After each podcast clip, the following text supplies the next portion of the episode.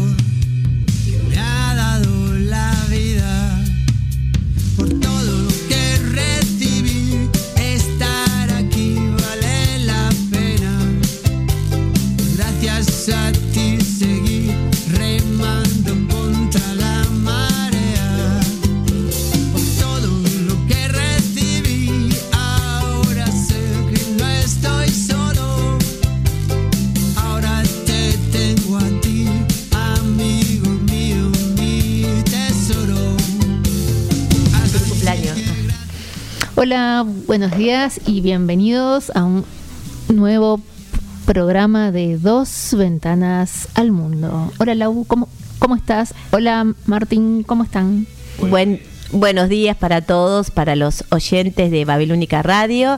Y bueno, y acá con Martín Salgueiro y Verónica, y este, en un día especial para ellos como papá y para mí como Tía. de corazón, que hoy cumple nuestro querido Santiago 15 años.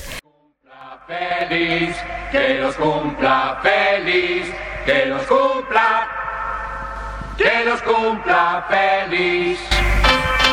Igual este está acostado durmiendo, o sea, mucho no se entera. Pero después se va a enterar, mañana Sí, cuando... eh, cuando escuché la, repetición. del programa.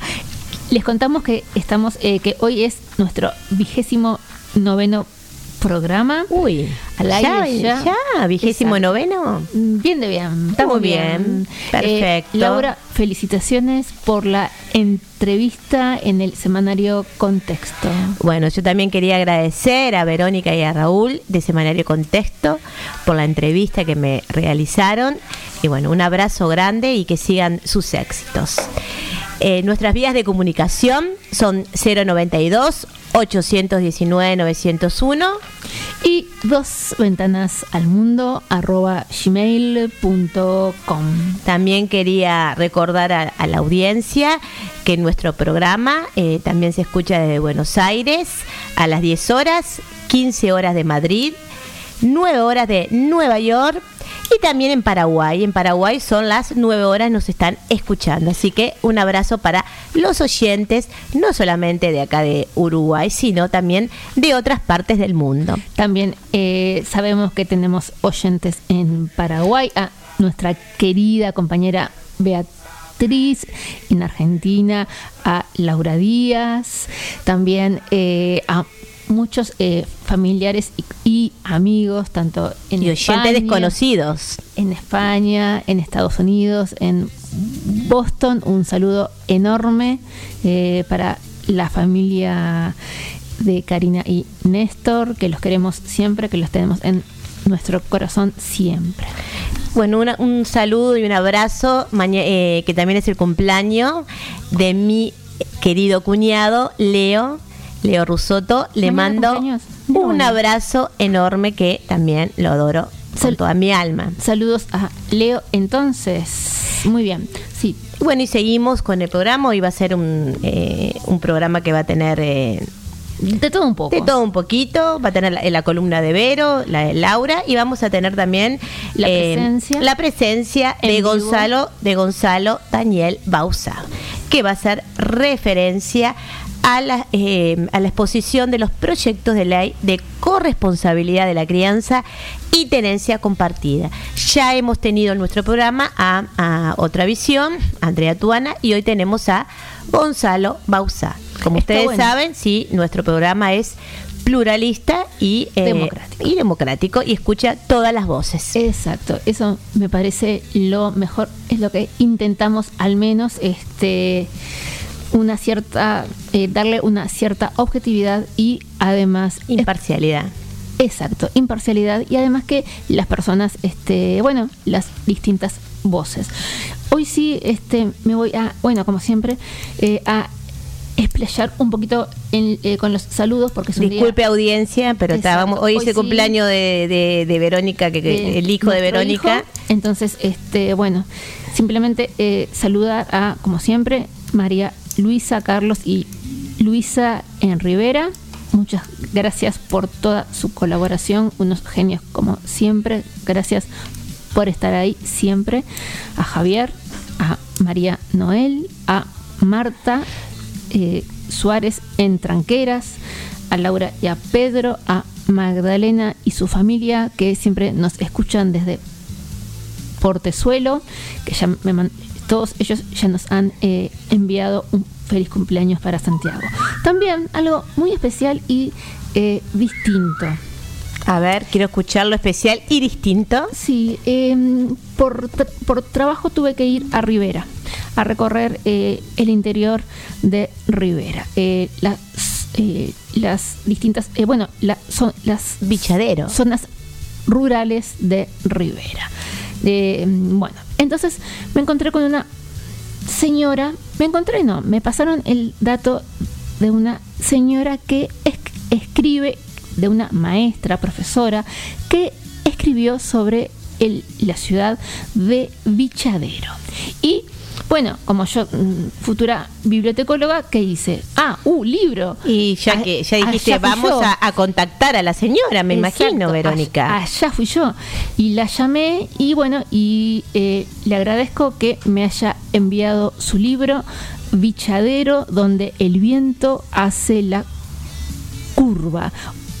O- homenaje a los 100 años de su proceso fundacional. Mira qué lindo. Y la autora es Griselda Rodríguez Santos. Este libro se consigue en Rivera y también por medio del celular. Este, si, si quieren, se los paso. Y la verdad, muy contenta. eh, y me lo quiero poner a leer porque imagínense, este, buena parte de mi familia es La Rivera. de Rivera y eh, quiero Tenés la mitad de tu corazón en Rivera, Verónica. yo creo que Y sí, claro que tres sí. cuarta partes de mi Sí, sangre está en Rivera. son, son de, es de Rivera No sos canaria como yo, no te comes las S. No. como dice acá eh, El operador. el operador, el operador Martín Salgueiro. En- Las las- los canarios se comen la S. entonces este la verdad que eh, me mata la ansiedad por comenzar a leer eh, este libro con muchas imágenes poemas eh, much- mucha información sobre esta ciudad y ojalá encuentre eh, alguno de mis familiares o algo por acá y además este Ah, se dice en busca de familiares.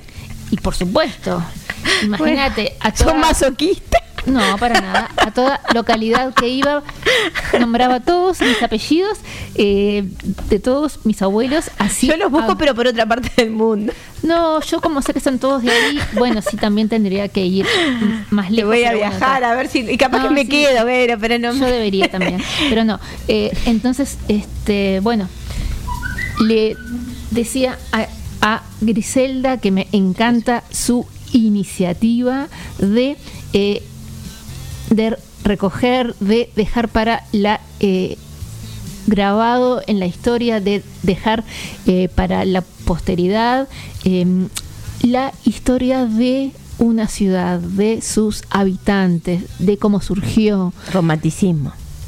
imágenes, más que romanticismo, historia, porque después eh, todo esto, si no lo plasmamos en algún lugar o por escrito, como en este caso, se pierde.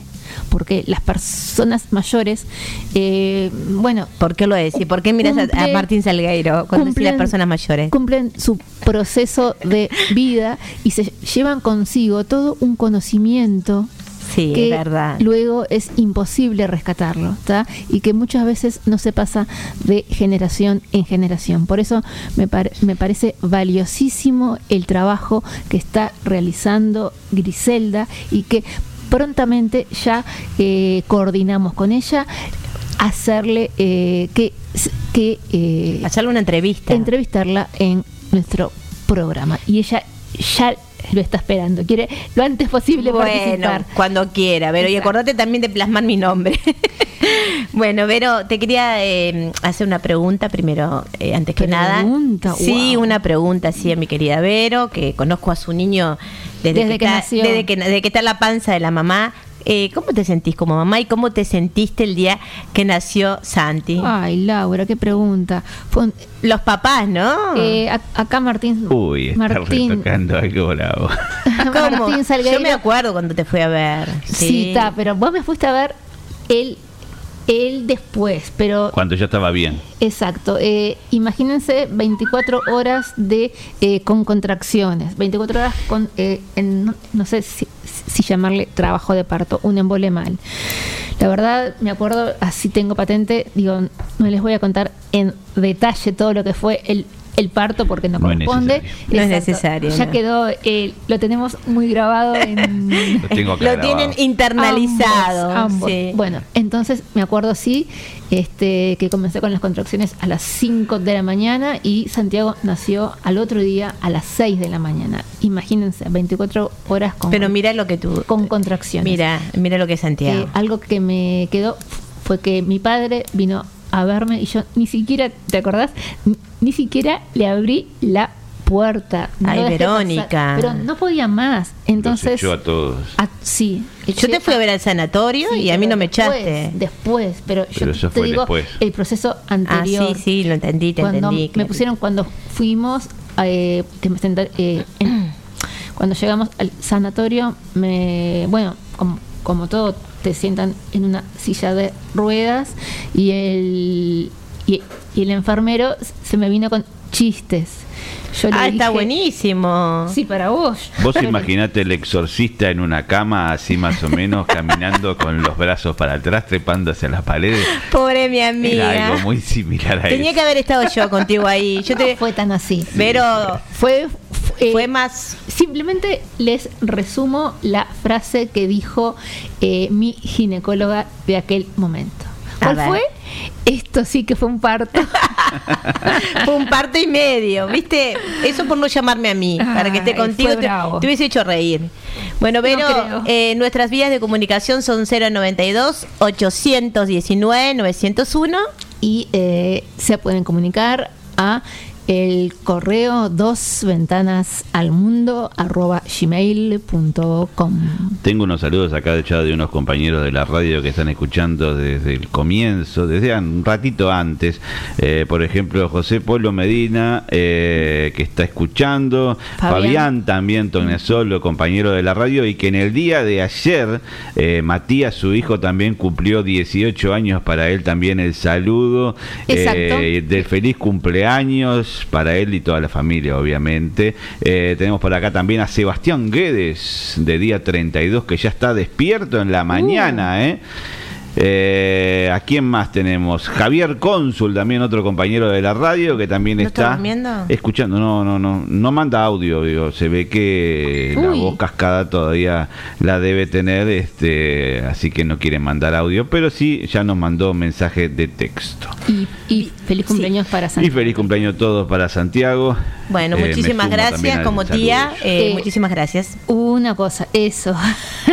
Javier, el que cumple es Santiago, mi hijo, nuestro hijo Melgarejo, y no Santiago Mampel por la duda. Ah, no, lo- yo no, creo no que ya lo confunda. cumplió hace tiempo, me No, parece. Mampel. Los 15. Las 15 primaveras No, que ya. Santiago Mampe. Creo que ya la dio vuelta y un poco más. Creo que ya eh, triplicó. Sí, No. por eso. Ah, qué horrible. Triplicó. Mirá Qué peleadora. peleadora. Soy peleadora. Bien. Peleadora. Bueno. Eh, y para terminar con los saludos, a, bueno, Bueno. co- como dijiste tú, eh, feliz cumpleaños mañana a Leo.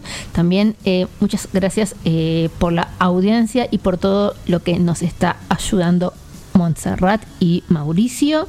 También saludos a Solange y a Silvia que siempre están conectadas a la radio. Santiago Mampel también está escuchando el programa, mandó recién un mensaje de saludos a Santiago y a Matías. Disfruten este día espectacular. También es el día del patrimonio. Hoy y mañana. Hoy y mañana. Hoy mañana es el Día del Patrimonio. Sí, También eh, ayer, eh, primero de octubre, por la ley 19.132, se conmemoró el Día Nacional del Bebé, que después vamos a hacer referencia. Bien. Te escuchamos, Vero. Eh, no sé si yo creo que ya ahora no va a dar para este comentar sobre eh, pasar eh, o hacer referencia a mi columna. Tal vez mejor eh, vamos eh, a una pausa. Vamos a pasamos una pausa, música pasamos música y, después continuamos continuamos con la entrevista, la entrevista al ingeniero. al ingeniero Gonzalo Daniel Bausa, fundador y vocero de Familias Unidas por Nuestros Niños. Exacto.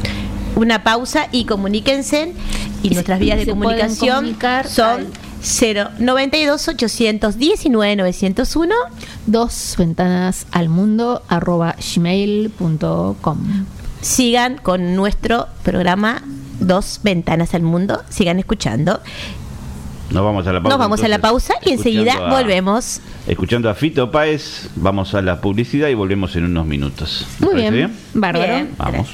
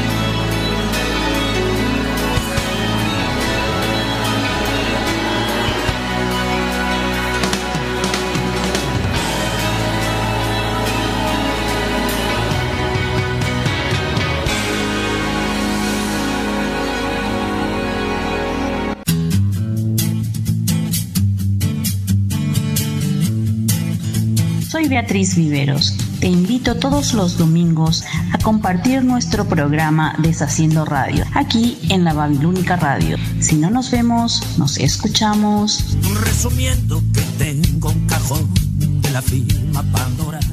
Deshaciendo Radio, todos los domingos, 20 horas Montevideo, Buenos Aires, 1 de la mañana Madrid, 19 horas Asunción y Nueva York, por la www.babilónica.com. Put your loving hand out, baby. Cause I'm begging.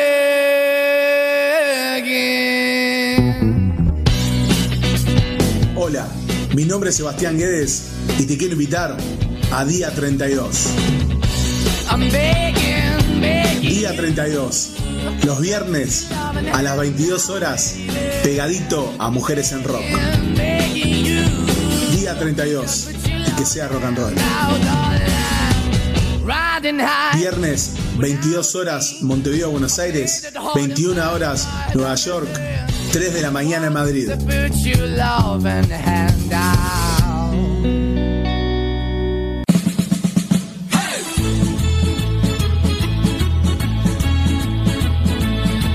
Hay gente que lo intenta muchas veces. Para nosotros, este es el último intento. Luis Miseli y Jorge Melgarejo te esperan todos los sábados de 20 a 22 horas para compartir lo que tengan a mano. Aquí, en Babilónica Radio. Si no nos vemos, nos escuchamos.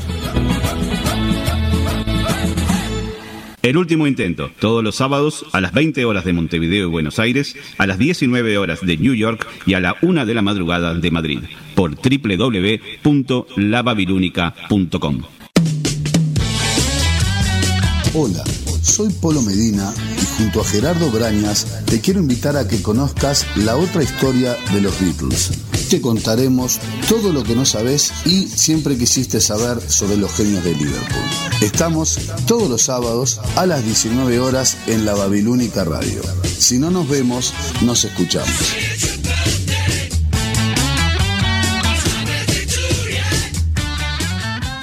Helter Skelter, todos los sábados a las 19 horas, Montevideo y Buenos Aires. 18 horas de New York y 0 horas de Madrid, en la Babilónica Radio. Si no nos vemos, nos escuchamos.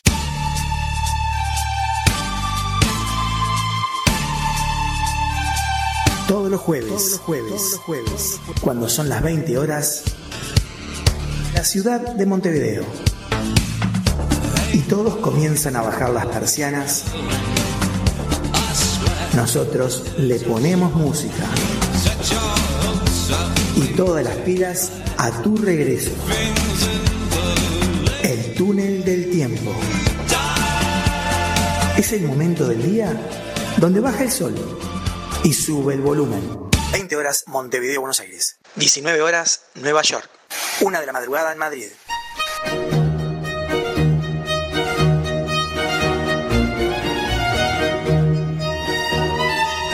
Hola, soy Laura Díaz y quiero invitarte al programa Una pausa en el día.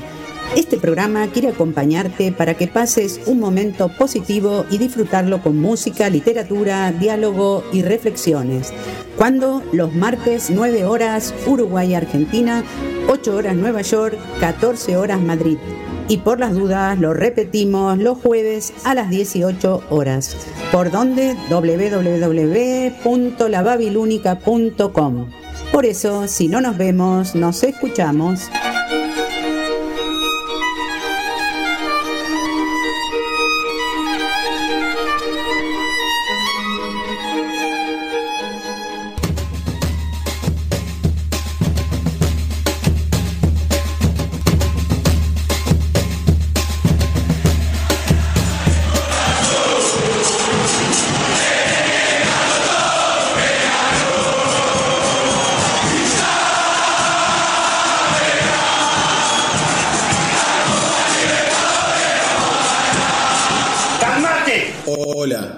Nombre es Sebastián Guedes y junto a Richard Acosta Abrí bien la boca y que se escuche lo que vos hablás. queremos invitarte al programa Hecho por hinchas. 8 contra 11. Los lunes a las 22 horas en la Babilónica Radio. www.lababilónica.com. Agarrate los pantalones. 8 contra 11. Hinchas haciendo radio. Ah, bueno. 22 horas Buenos Aires. 21 horas Nueva York.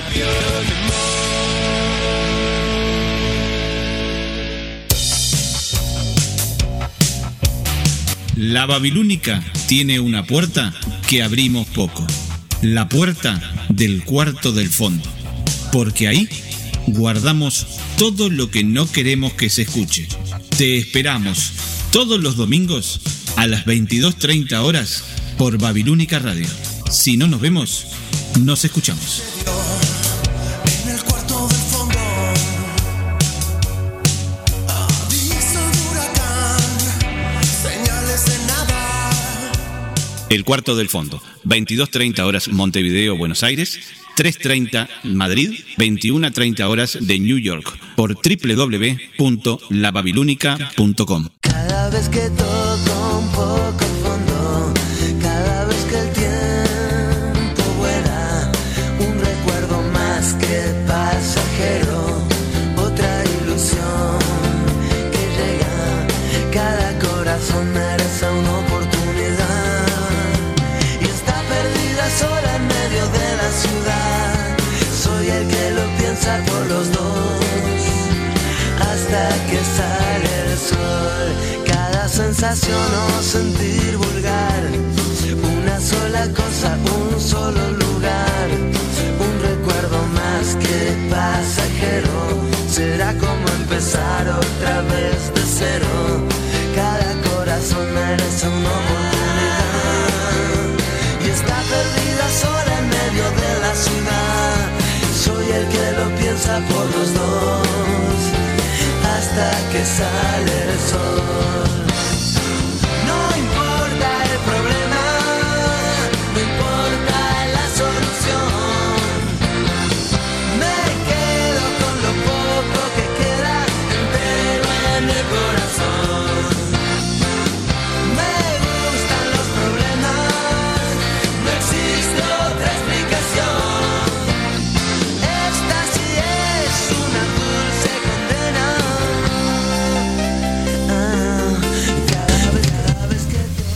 Hola, buenos días a todos los que están escuchando, nos, está- nos están escuchando nos de Babilónica, escuchando. que nos continúan escuchando de Radio Babilónica, dos ventanas al mundo.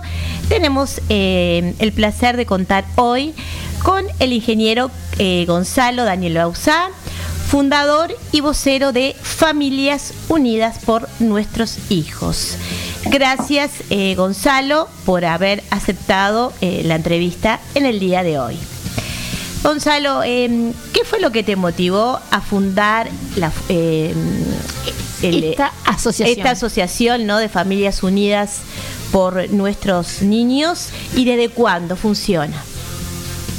Buen día. Bueno, muchas gracias este, Laura, muchas gracias Verónica por invitarme a mí y a través de mí a nuestra asociación Familias Unidas por Nuestros Niños. Muchas gracias por este, entonces esta invitación y tener la oportunidad de, de darnos a conocer acá. Perfecto. Este, Familias Unidas por Nuestros Niños es este, en este momento la asociación más grande en Uruguay este, que se ocupa de este tema. Por suerte, hay, hay varias otras que se ocupan también. Nosotros tenemos más de 44 mil seguidores en Facebook. Y el, el tema principal eh, que nos dedicamos nosotros este, y otras organizaciones similares es la obstrucción de vínculos intrafamiliares. Este, lamentablemente en Uruguay es un problema muy extendido, muchas veces no conocido por gente que si no lo sufre personalmente, o si un pariente cercano o un amigo cercano no lo sufre, este, no lo conoce, pero es, eh, afecta a miles de personas en Uruguay. Que hay este, la obstrucción de vínculos intrafamiliares es simplemente es eh, cuando hay en una familia hay niños o adolescentes a los cuales no se les deja ver o no se les deja comunicarse con determinados con otros integrantes de la familia.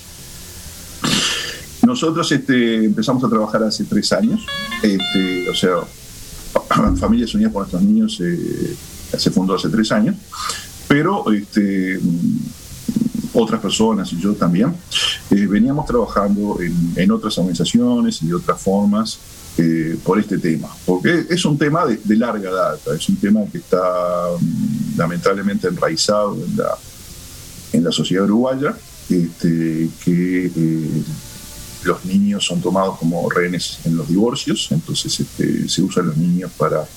No, no se deja que los niños vean a, a una parte de la familia después de que se separa la pareja, ya sea por, por, venganza, por hacer, por hacer daño, por odio, por lo que sea.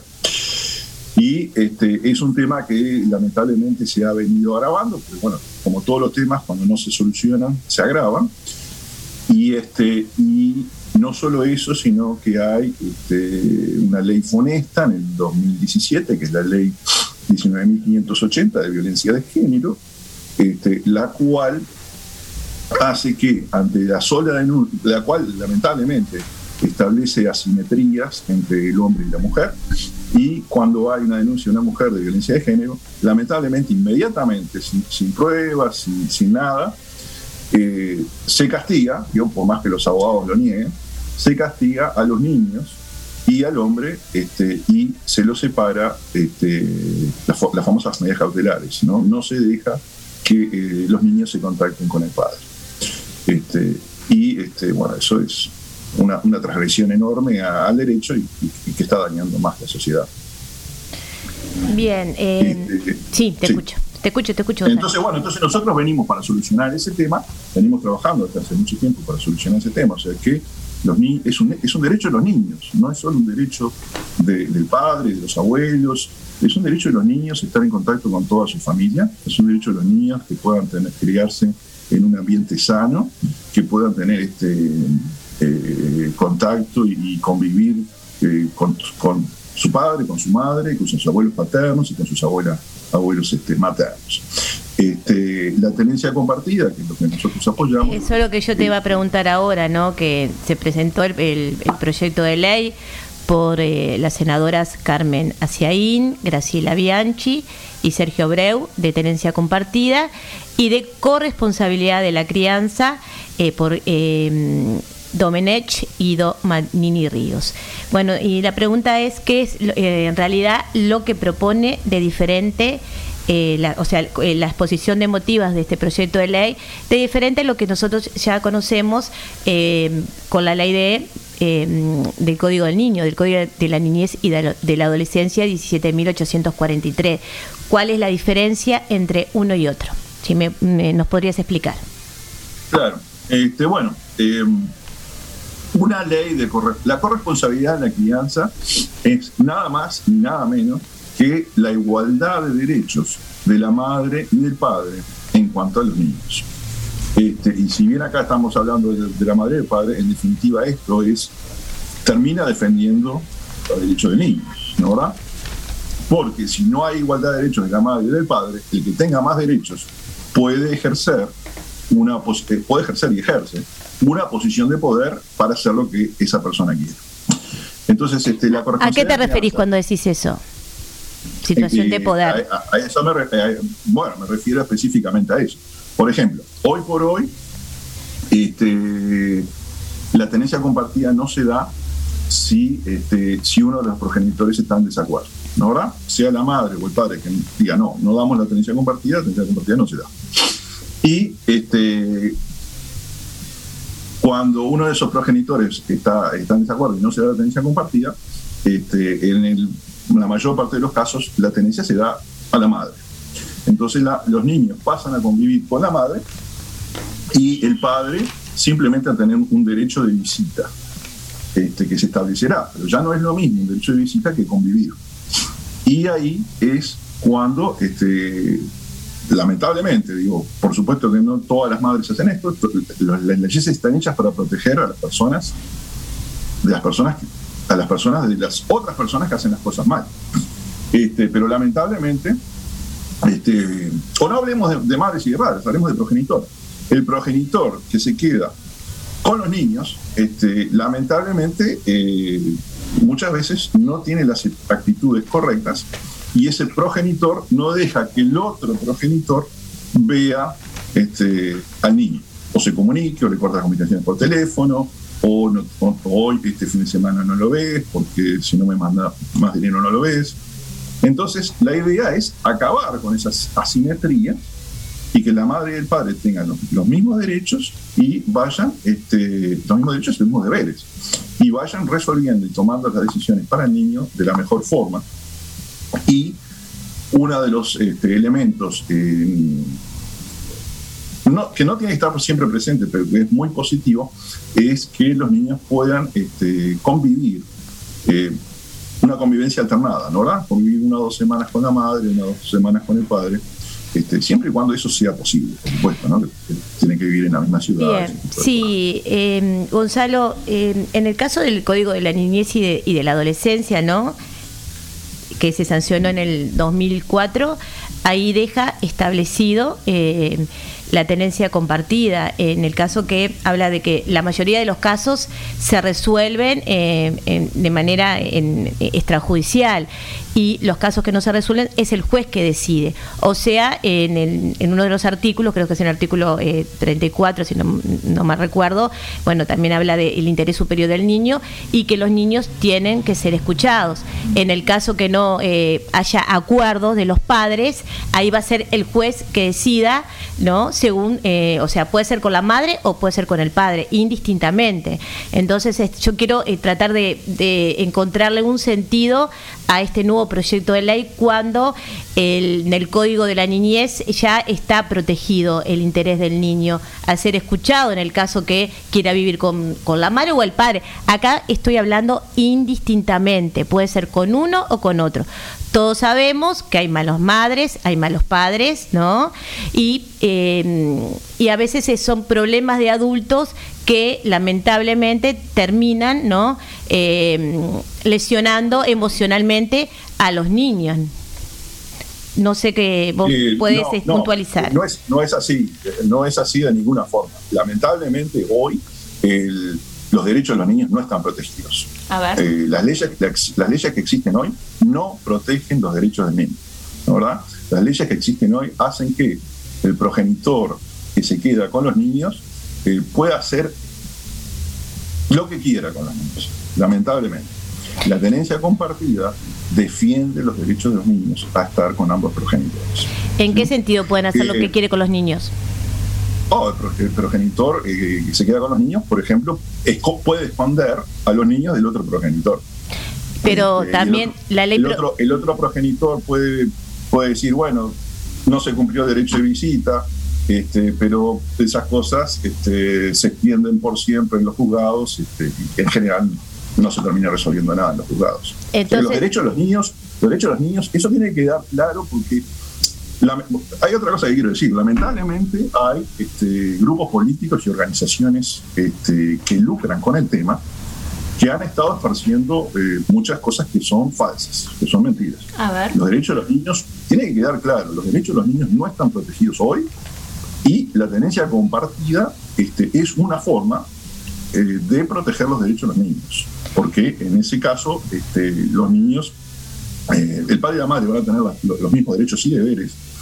Y entonces este, eh, el niño siempre va a estar protegido por ambos progenitores. Debería. Hoy Bien. por hoy no está. Y entonces, Hoy por hoy ¿qué, no está.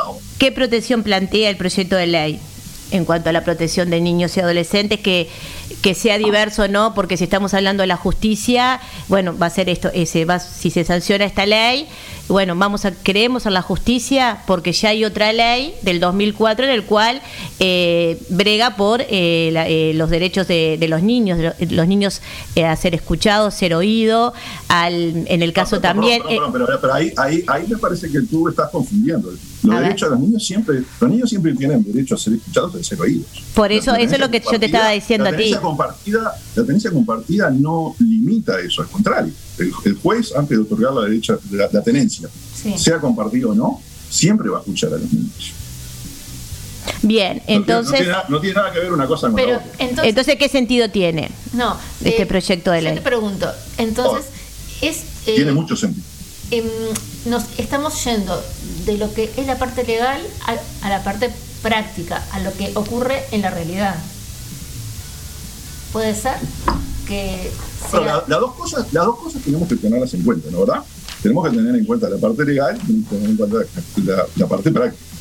Este, en- lament- lamentablemente en Uruguay este, puede haber este, temas ideales, pero temas que en, que en la realidad no, no se cumplen, ¿no ¿verdad?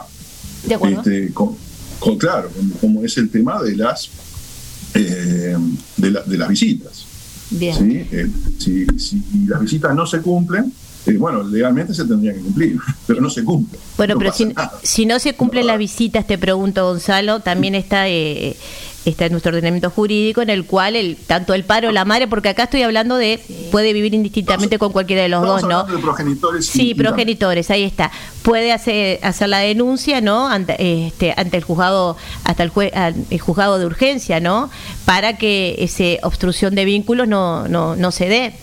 Se hace la denuncia ante el juzgado de urge- de urgencia y después se va a la policía para que la persona que está obstac- obstaculizando, sea una mujer o un hombre, eh, en, realidad pueda eh, eh, pueda hacer que eh, sea Que se permita. sancionado, claro, Que se permita. en definitiva. Claro, esa, es la, esa es la teoría, esa es la teoría, pero lamentablemente no es eso lo que pasa. ¿verdad? Entonces tú crees a la, no crees, entonces tú crees a la justicia. que no ve- el progenitor que no ve a, a sus hijos este, hará la denuncia, pero no, no pasa nada, y hará una segunda denuncia, no pasa nada, hará una tercera denuncia, entonces llamarán a que se vea, y así van pasando los meses y van pasando los años. Bien, te pregunto, entonces, Este, sí, eh, ¿tú eh, consideras que con los medios legales que tenemos no se logra eh, defender o no estamos en la realidad eh, protegiendo ni al niño ni al eh, los derechos que tiene el niño a convivir con ambos padres,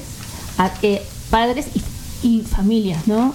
Entonces, sí, lamentablemente, y estoy de acuerdo, totalmente de acuerdo contigo en el hecho en que eh, la ley, eh, ley, código, lo que sea, eh, que la, ya sé, que la teoría es muy linda, es hermosa en la, eh, es hermosa la teoría, pero que la práctica, este, que la realidad es otra.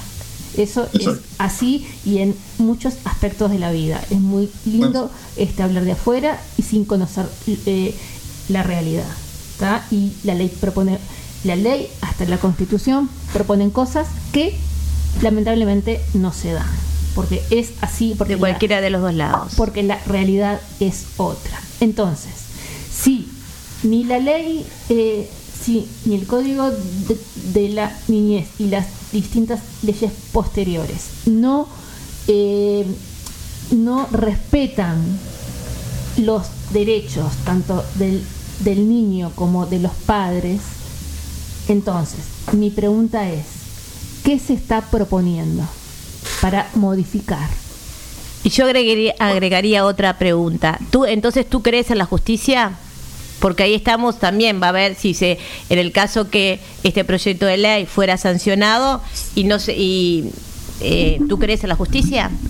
bueno, son, son dos preguntas. Son dos preguntas, Eh, sí. eh, son dos preguntas. Eh, o cree- cree en la vamos a contestar primero el cree en la justicia. Cree en la justicia eh, eh, es algo muy vago, ¿no verdad? Este, pero de- lo cual no significa que tengamos que mejorar la justicia. Este, y eso nos lleva a la segunda pregunta, ¿verdad? Este, todas las leyes son perfectivas. Este, por eso las leyes van cambiando, por eso no tenemos las, las mismas leyes que hace Estamos de 50 acuerdo. años. Sí. Este, eh, el, el mundo va evolucionando, el mundo va cambiando, entonces por lo tanto también tenemos que ir cambiando las leyes. para normativa. poder ser- Y las leyes están para, eh, por decirlo de una forma sencilla, proteger los derechos de las personas este, de bien de las personas de mal. Esa, esa es la idea, ¿no? ¿verdad? Las leyes están hechas para proteger a las personas y otras personas que quieren actuar mal. Este, no para. Si las personas actúan bien, todo se arregla de, de común acuerdo. Este, eh, ya desde hace varios años, ya, desde los últimos años este, del 2000, este, eh, ha habido varios países que han ido estableciendo la tenencia compartida como un sistema prioritario cuando se separan las parejas. Este, eh, no el único y, y no preceptivo, sino prioritario. Este, y eso se ha venido dando en los países avanzados, ¿no? ¿verdad? Los países escandinavos, este, Estados Unidos, gran parte de eh, a medida que se va haciendo eso, y bueno, y eso se va haciendo porque va, va cambiando un poco el, rol de la familia, y ya nos vamos, este, después de la década eh, del 50, quizás que cuando fue cuando tuvo quizás su máximo, de, bueno, el padre es el proveedor y la madre este, se queda en casa, pero bueno, ya a partir de la década del 50 más mujeres se van incorporando al, al mundo laboral y eh, ya se va viendo este, la responsabilidad, eh, las igualdades de responsabilidades del padre y de la madre en cuanto a la crianza de los niños. Entonces, este, en, la- en las últimas décadas del 2000 es cuando se empieza a hablar más y se empieza a establecer por ley la corresponsabilidad de la crianza, que es la igualdad de roles, ¿no ¿verdad? Sí, de que eh, el hombre y la mujer, el padre y la madre, tengan los mismos derechos y los mismos deberes eh, para con los niños, para con sus hijos, este, y eh, decidan este, en conjunto lo mejor para los niños. Eh, que eso ya se da desde de la corresponsabilidad de la crianza, ya se da, se da desde la pareja, ¿no ¿verdad? Este, no tienen por qué estar separados, negociados. Este, pero la idea es que si se separa una pareja, esa corresponsabilidad se siga dando, ¿no ¿verdad? O sea que lamentablemente la pareja se separa, pero la corresponsabilidad de la crianza se sigue dando. La igualdad de derechos de la madre y del padre, el pa- la madre y el padre decidiendo entre los dos lo mejor que es para los niños, lo que, lo que es lo mejor para los niños. Sí, la corresponsabilidad. Y todo eso, y todo eso este, eh, se ha estudiado, ¿no verdad? Y, y lamentablemente en, en Uruguay este, eh, la gente cobra el grito, los partidos políticos y la gente, mucha gente, y toman posiciones ideológicas. Los estudios científicos dan que la corresponsabilidad de la crianza en dependencia compartida es lo mejor para el niño. El niño se desarrolla mejor psicológicamente, el niño se, desarrolla mejor socialmente, el niño este, toma, este, aprende del padre y aprende de la madre.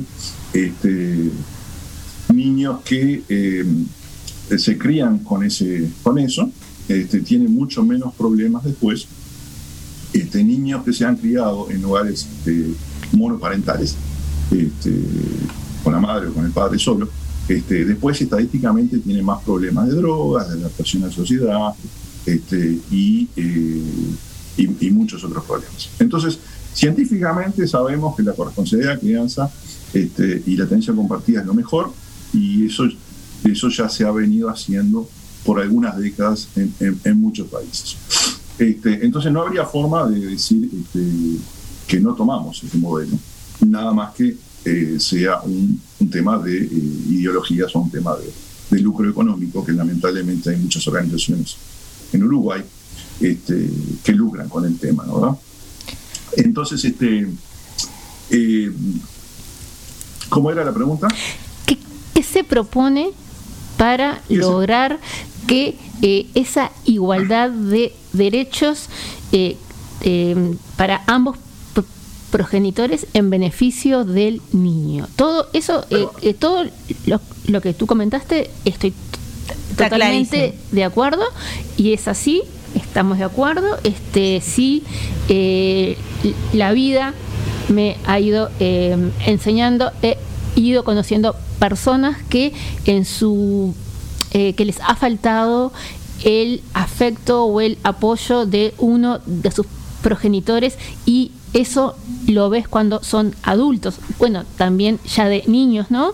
Pero creo que lo natural y lo normal, normal no, natural y lo más beneficioso para el niño es tener a ambos padres. Eh, y que cumplan ambos padres, ¿no? Con sus obligaciones. eh, con su- eh, que puedan ejercer sus derechos y que también cumplan con sus obligaciones. Sí, Por supuesto, acá, acá estamos hablando, acá estamos hablando de eh, que ambos padres quieren, o sea, el tema acá, el tema de la, de la tenencia compartida, este, no, es un, no es un punto que resuelva el tema de un progenitor que no quiere estar presente. ¿no? El tema de tenencia, lamentablemente, el progenitor que no, no quiere estar presente es, es otro tema que habrá que buscarlo de resolverlo por otra forma. El Sí. tema de tenencia compartida es para resolver el tema de cuando un progenitor quiere estar presente y no se lo deja estar. Este, ¿Por qué defiende los derechos? Bueno, te, te voy a dar varios casos de por qué defiende los derechos. Por ejemplo, nosotros tenemos este, en nuestro grupo eh, abuelos que, que han fallecido y los últimos 10, 15 años de su vida no han podido ver a sus nietos, ¿no verdad? Porque este, no se los. la- El caso. Hay todo tipo de casos, pero el caso más común es, bueno, la nuera no ha dejado que los niños vean ni al padre ni a los abuelos. Y los abuelos fallecen 10 o 15 años de su vida, no tienen más contacto con sus hijos. Otro ejemplo. Este, ha estado en la prensa este, algunos casos de. eh, ha estado en la prensa y yo lo conozco también porque yo he hablado con gente. De eh, abusos de niños por parte de su padrastro y su madre. ¿No verdad? Y este, Lamentablemente. yo conozco casos. sí, yo conozco casos. Este, De los dos lados también, ¿no? yo conozco casos que sí, que sí, que se ha dado el abuso de la madre y del padrastro del niño, y el padre está completamente separado porque el padre tiene una falsa denuncia de violencia doméstica. Entonces ni siquiera puede estar en contacto con su hijo para saber, con su hija, para saber qué está pasando con su hija. Si ese padre hubiera estado en contacto con su hija, esos abusos o no hubieran existido, se hubieran cortado mucho antes. Este, esos son dos, dos ejemplos claros de por qué un niño va a estar mucho más protegido estando en contacto con todos sus, tu- su familia que están en contacto con solo una parte. Bien, Este, sí. sí, Bien, Gonzalo, ¿qué pasa con el tema de las edades si se aprueba el proyecto de ley? El tema de las edades. Edades, claro, porque sabemos que a cierta edad un niño puede ser escuchado, oído, pero a, eh, cuando son, estamos hablando de un bebé, un niño un año, dos años, en este caso no, ¿cómo, cómo se maneja? Bueno, este, bueno, primero, vamos, el, el niño siempre va a ser escuchado oído. Este, Depende de la edad, ¿no? Del proceso de, No maduración del niño, ¿no? Sí, sí, sí, sí, sí, pero no sé, no sé por qué existe un poco esta, esta contraposición que la tenencia compartida no escucha al niño. No, el niño siempre va a ser escuchado. Tenencia compartida o no tenencia compartida, el niño siempre va a ser escuchado. Debe ser escuchado. Debe, debe ser escuchado y, y- y tiene que ser escuchado. Este, el- las edades, este, por supuesto que las edades influyen. Este, el niño puede ser, este, el niño va a ser escuchado y va a ser oído, este, independientemente de la edad. Este, porque Me refiero a un bebé, un niño de un año, dos años. Claro, pero hay, hay otros elementos, ¿no verdad? A ver. Hay, hay otros elementos. Este, eh, por ejemplo, pongamos un niño de, de dos años, este, que quizás no hable tanto, pero eh, cuando si, si hay una- un, un problema contencioso, ¿no verdad? Y tiene que intervenir un juez y, las pericias con psicólogo, este, eh, los, los- ahí se va a observar. Bueno, el niño se relaciona normalmente con ambos padres, ¿no verdad? Se relaciona, este, vaya, abraza a la madre, vaya, abraza a la ma- al padre, juega con los dos este, más o menos de la misma forma, ¿verdad? ¿Me dejas Entonces, la, la tenencia compartida no, o no compartida, no sé por qué está ese tema en el aire, siempre va a ver, a escuchar al niño si puede hablar, o siempre va a ver cómo el niño se relaciona con ambos progenitores. ¿Me permitís algo? Este, también creo que eh, mm, aunque el niño no pueda hablar o darse a entender, no sé, eh, también muchas veces, como tú mencionaste, eh, está la violencia física, que esa ya con, con un control médico, y sí, con un control médico pediátrico, saltan a la vista. Eso también. ¿Y cuándo, y cuándo va a estar el niño más protegido de la violencia física? Cuando el niño puede tener eh, contacto con ambos progenitores y un progenitor va a defender al niño de la violencia del otro progenitor, como en este caso que yo te mencionaba, de los abusos de la madre y del padrastro. ¿no? El, el proyecto de, sí, el proyecto de ley también plantea, ¿no? Que en el caso de que haya alguna denuncia, ¿no? O sea, de que el niño denuncie a uno de los padres, que tú decís que también hay denuncias falsas, que todos sabemos que en realidad es verdad, hay denuncias falsas, como hay algunas que no son falsas, ¿no? Eh, bueno, el proyecto lo que plantea es que, eh, eh, que también se cambió, porque en un principio el- en la exposición de motivos planteaba de que el niño igual seguía conviviendo con, eh, con, la, con la persona que estaba viviendo, o sea, seguía con la tenencia compartida, pero en este caso, eh, cuando se hace una denuncia, también plantea que el niño, el menor, niño o adolescente, va a seguir viendo de todas maneras eh, al, padre o a la madre, ¿no? Según quien haya hecho la denuncia, quién es el denunciante, en, por ejemplo, en, eh, el TAS, que sabemos que es un órgano del Poder Ju- Judicial. O sea, ahí, haciendo un poco... a uno le- lo que le importa en realidad es el interés del niño, ¿no? Eh, no emocionalmente no perjudica al niño, porque si es una denuncia falsa de la madre o del padre, ¿está? Bueno, también emocionalmente lo está perjudicando, ¿no? Y si fuera verdad, sigue viendo a ese madre eh, que lo ha violentado o a ese padre que ha abusado, porque yo me parece que el proyecto de ley está basado mucho en el tema de, mm, de- en el rol más paterno, ¿no? Y sabemos que hay de los dos lados, o sea, eh, madre y padre. Entonces, este, yo me pregunto eso, ¿cómo mm, esa medida no está haciendo foco Bueno, más bien en eh, el proyecto de ley no hace más ese- foco en el adulto y no tan, no se tiene tanto en cuenta al niño como sujeto de derecho desde el punto de vista emocional? Porque yo me pongo en un lugar, bueno, el niño es una denuncia, perdón, la madre o el padre, porque no me quiero poner eh, también en abogado del diablo, ¿no? Hace una denuncia, ¿no? Que el niño le dijo que ha sido abusado, que puede ser por su madre, por su, por su padrastro, por su padre, por su madrastra, porque también vamos a ver del otro lado, no quedarnos en un lado solo, como eh, Violencia por claro, parte de- violencia puede ser de los dos, ¿no? No, no, no solamente con la madre y su padrastro, sino también al revés, ¿no?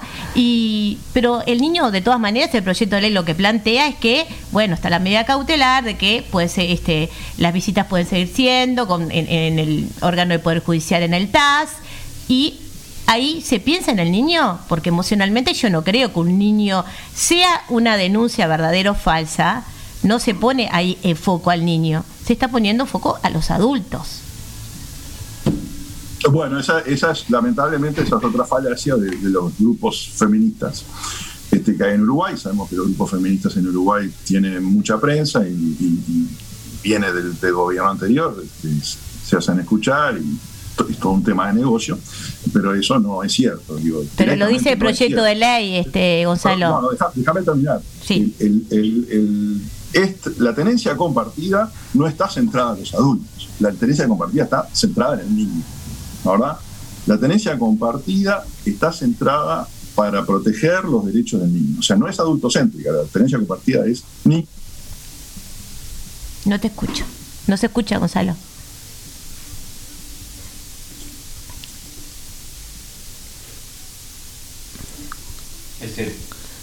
No se escucha, Gonzalo. Vamos a esperar un minutito para escuchar a Gonzalo. No se escucha, pará. Ahora. Ahora, Ahora sí, ahora, Ahora sí, sí. ahora sí. Sí. Este, no, como decía, la tenencia compartida es un, es un proyecto que está centrado en el niño. La tenencia compartida está hecha para proteger los derechos de los niños y este, la derecha compartida también es la igualdad de derechos de la madre y del padre. es, es muy difícil de entender cuando nos pasamos pidiendo igualdad de derechos de la mujer y del hombre. Es muy difícil de entender que queremos derechos, de igualdad de derechos de mujer y del hombre para, para unas cosas y para otras no. Entonces, la, la, tenencia compartida, su primer propósito es defender los derechos de los niños y, entre otros, defiende el derecho de los niños a estar con toda su familia. Que eso, en gran parte de las familias en Uruguay, no pasa. Y, como segundo tema, este, eh, la derecha compartida es la igualdad de derechos entre la madre y el padre. Sí, eso lo tengo, lo tengo claro, y, pero no me contestaste porque en el proyecto de ley este, habla de que en caso de que haya una denuncia, eh, tanto la madre, que capaz que es la causante de, eh, en, este, en este caso, como yo te acabé de decir, ¿no? obstruir. De obstruir, o, o el padre en este caso, y el niño de todas maneras tiene, eh, tiene que seguir viendo eh, en el órgano del Poder Judicial, en el TAS. Eso no me lo contestaste, es eso. No es una visión feminista, a ver, Gonzalo, no es una visión feminista, sino está en el proyecto de ley que yo eh, lo tengo, lo he leído y, y lo establece claramente, ¿no? Ahora lo tengo acá, no me acuerdo el artículo, que lo te establece. contesto, te lo contesto y la respuesta está un poco ligada a lo que tú me decías y a lo que Verónica me decía también. Este, bueno, lo que es la ley y lo que son los hechos, ¿no verdad? Este, eh, por supuesto que eh, si hay una denuncia eh, de violencia doméstica, algo hay que hacer. Este, pero hay muchas cosas. Eh, primero que hoy por hoy, lamentablemente, la ley, y a partir de la ley 19.580, se fomentan las falsas denuncias. ¿Por qué?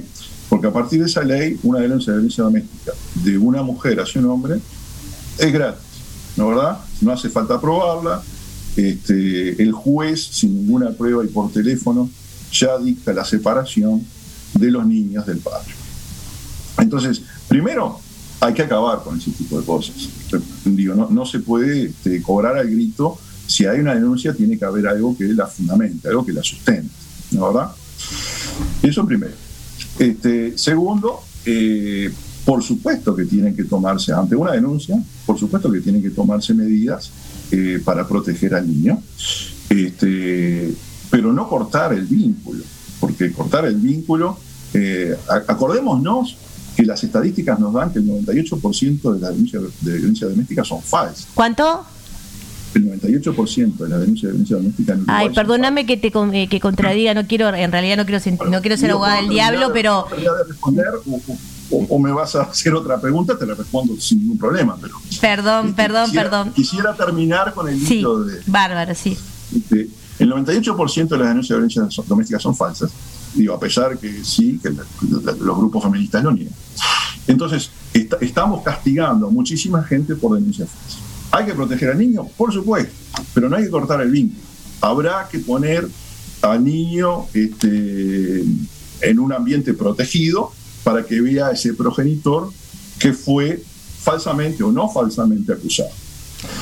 Y, este, y lo otro, relacionado con el tema de la acción, este, por supuesto, hay, que accionar rápidamente, hay que, hay que probar rápidamente si esa denuncia es verdadera o falsa y no separar, como está su- sucediendo ahora, por meses y por años, y termina siendo para siempre, este, al niño de uno de sus progenitores. Y ahora sí te respondo cualquier otra. Bien, tú estabas hablando, eh, bueno, eso es lo que tú decías, que el 98% son falsas, eh, que acá digo, eh, estoy sacando de feminista porque yo te aclaro que no soy feminista, simplemente trato de ser objetiva, eh, yo me dedico también a, eh, estudiar lo que tiene que ver de la, eh, las leyes y en realidad para mí lo principal es, eh, yo le pongo el foco a, a los niños y dejo de lado el tema de los adultos, que sabemos que las separaciones a veces son, eh, bueno, eh, con violencia y pasa lo que pasa y los rehenes al final terminan siendo los niños. La pregunta, eh, o, simplemente basado en el, en el informe de la página nacional, ¿no? ya acá no estoy hablando de ningún movimiento, eh, bueno, que sabemos que la violencia de género existe y están las estadísticas que están en la página de oficial, ¿no? En el 2019 hay 25 eh, mujeres que fallecieron, ¿no? Eh, que murieron a causa del eh, Femicidio. de femicidio. Ahí estamos hablando de dos mujeres por año. O sea, eh, sabemos que en el caso de que haya eh, un, un- tanto un femicidio como lo que sea, es, eh, es realmente es, es muy triste, ¿no? Sí existe el femicidio, eh, que es una realidad, que es, eh, nosotros tenemos dos femicidios por día en el Uruguay.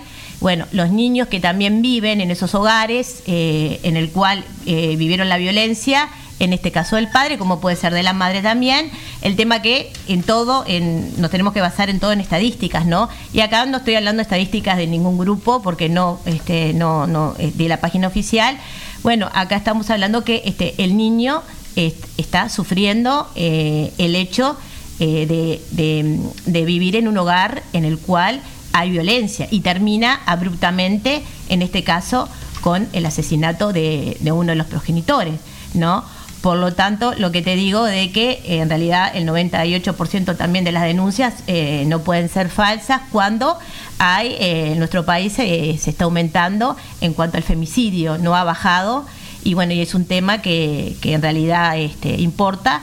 Incluso el artículo 59, que tú te haces eh, referencia a la ley 19.580, eh, la ley basada en género, eh, de, género, el juez obviamente que tiene que investigar. ¿Que hay denuncia falsa? Sí, que es verdad, que tenés razón, y que las madres o padres que hacen denuncias fa- falsas tienen que tener en realidad un castigo importante, ¿no? Porque está obstruyendo el vínculo o del hombre o de la mujer. Y mirá que no es un tema de feminismo, yo me crié con mi padre. O sea, es un tema de, yo lo que me focalizo acá, que eh, se tiene que ver el interés eh, del niño antes que todo, eh, más allá de y no eh, enfocar, enfocarse tanto en los adultos. No sé, Bueno, ¿qué, me, qué me Eh, respondes? tú, tú sabes, sí, tú, bueno, tú sabes que yo soy este, ingeniero, o sea, tengo mi formación en ciencias, en ingeniería, y por eso siempre me gusta, me gusta, no, creo que todos lo tenemos que hacer, este, basarnos en la ciencia, basarnos en los estudios, en los estudios científicos. Este, entonces ahí ya estamos partiendo, y eso te, te lo vuelvo a repetir, y capaz este, tú, Laura, y tú, Verónica, eh, eh, tengan otra cabeza por todo el tema de, de- de los, lavados de cerebro. No, para nada, para nada. Somos objetivas, pero, pero Bueno, leemos, estamos en esto. Bárbaro. Ojo, Si somos, eh, objetivos, si somos objetivos, nos vamos a entender siempre. ojo, también te digo, eh, partimos de la base que eh, somos dos personas independientes y que podemos pensar y opinar distinto. Yo estoy de acuerdo Por eso- contigo. por eso estamos acá, yo estamos estoy. Gonzalo, yo estoy de acuerdo contigo que hay, mu- hay muchas madres que obstaculizan el vínculo con, con los padres. Eso estoy de acuerdo. Yo también trabajé unos, un año en un jugado de familia. También he visto la otra parte, también los padres que también este en realidad quieren ver a los hijos y después lo dejan de ver porque ellos quieren y que la madre no obstaculizan. ¿tá? O sea, como que hay acá una situación de poder, ¿no? ¿Quién, vas- quién tironea más por el padre y la madre? ¿Quién tironea más por el hijo, no? Y ¿Cómo, perdón? Sí. Me vas, me vas agregando preguntas y se me hace difícil seguir el hilo. Pero bueno, voy a, voy a tratar de seguir el hilo. No, Este, vos sos muy inteligente y podés seguir el hilo, Gonzalo. Eh, eh, gracias, gracias. Ustedes también. Y gracias. Y gracias por ver todos los aspectos del tema. Eh, eh, bueno, pero una de- cuando tú empezaste a hablar, hace algunos minutos, una de tus primeras frases es por la violencia de género. Eh, no, eh, eh, la violencia de género es una construcción, ¿no verdad? Eh, la violencia de género no existe. Es algo que se lo han puesto en la cabeza y, está en la construcción de las personas este, en Uruguay, en, Latino- en gran parte de Latinoamérica, en España. Este, por suerte no en todas partes del mundo. Este, todos los estudios científicos dan que eh, la mujer y el hombre tienen niveles similares de violencia. No solo eso, este, y te digo que vayas a estudios científicos, o si querés yo después te los paso, sino que este, lamentablemente, inclusive, eh, la mujer es este, eh, o ejerce más violencia en el lugar, o un poco más de violencia en el lugar que el hombre. ¿no? O sea, eso lo dan los estudios científicos de todos los países. Este, en Uruguay hay un gran problema que se arrastra desde el gobierno anterior, porque bueno, ya, sabemos las, posiciones del, gobi- del- del gobierno anterior en cuanto a, esto, este, porque aparte el tema de las ONG feministas ha sido un, negocio para el gobierno anterior. Este, pero eh, entonces, po- ah, entonces por eso existen muy pocas estadísticas. Uruguay, una de las primeras cosas que tiene que hacer Uruguay es mejorar sus estadísticas, ¿no verdad? Este, Como forma de prueba. y bueno, tú tenés, primero para resolver un problema, tú tenés que evaluar. Exacto. Si el problema no Conocer. está bien evaluado, no tenés las herramientas para hacerlo. ¿no? Exacto. Por, por ejemplo, Y actuar. podemos hablar todo el día de eso, pero por ejemplo el tema de los suicidios en Uruguay, un tema muy grave, este, no se ha hecho el tema de un estudio a fondo para ver las causas y tratar de prevenir. Pero volviendo a él, justamente al gobierno anterior no le interesaba, este gobierno, digo, no quiero entrar mucho en política, pero este gobierno no ha hecho mucho tampoco en ese aspecto por cambiar. No tenemos mu- muchas estadísticas, tendrían que mejorar mucho las estadísticas. Pero una estadística que sí hay este, es la del CIPIAF, y si ustedes la ven, este, van a ver que eh, eh, la violencia, el, eh, bueno, el, el CIPIAF eh, registra los niños que son asesinados, ¿no verdad? Este, y si ustedes entran en esos registros, los niños son asesinados por las madres tres veces más que por los padres, por ejemplo. Entonces, este, eso, sumado a todos los estudios internacionales, este, nos muestra y nos demuestra que la violencia de género no existe, es una construcción, ¿no verdad? Hay niveles similares de violencia del hombre y la mujer, eh, que sería entendible, porque somos personas, ¿no verdad? Eso es, es otra de las contradicciones del feminismo que quiere igualdad y pide igualdad, pero no la quiere. Este, hay este, niveles similares de violencia entre el hombre y la mujer, y este, entonces no, no podemos basarnos en decir eh, que el hombre es violento y el tema de los, femicidios. Eh, sí hay, sí hay, por supuesto, hombres que matan mujeres y sí hay mujeres que matan hombres. Y hay, no solo el tema de los asesinatos, hay otros muchos tipos de violencia, ya sea violencia física o violencia psicológica. Este, un niño al cual este, se, eh, se lo separa de un progenitor por una falsa denuncia y se lo hace eh, declarar eh, mentiras, porque eso me pasa todos los días con la gente que habla, le hacen declarar mentiras en los juzgados, este, y un niño que no puede ver a sus abuelos. Esos niños están sometidos a una brutal, pero brutal violencia psicológica, ¿no verdad? Este, un niño para llegar, este, podemos hablar de este tema si les interesa también, a lo que es la alienación parental, ha sido sometido a una, a una, eh, violencia psicológica y un lavado del cerebro eh, día tras día, por semanas y por meses, hasta que se instaló la alienación parental. Entonces, este, eh, violencia de todos lados. Este, y lo que tenemos que hacer es, bueno, em- empezar a llevar estadísticas, cómo son las cosas. Y los problemas resolverlos en vez de, de, hab- de hablar por hablar por eslóganes políticos. ¿Me permitís, eh, Gonzalo, eh, una intervención? Eh, a ver, eh, en mi caso, este, cuando hablamos de violencia de género, yo por género entiendo eh, los distintos géneros. Eh, violencia de género, ojo que hablo en lo particular y no estoy incluyendo ni a Laura ni a ninguna otra persona, hablo por mí y en lo personal, ¿está? Que quede claro.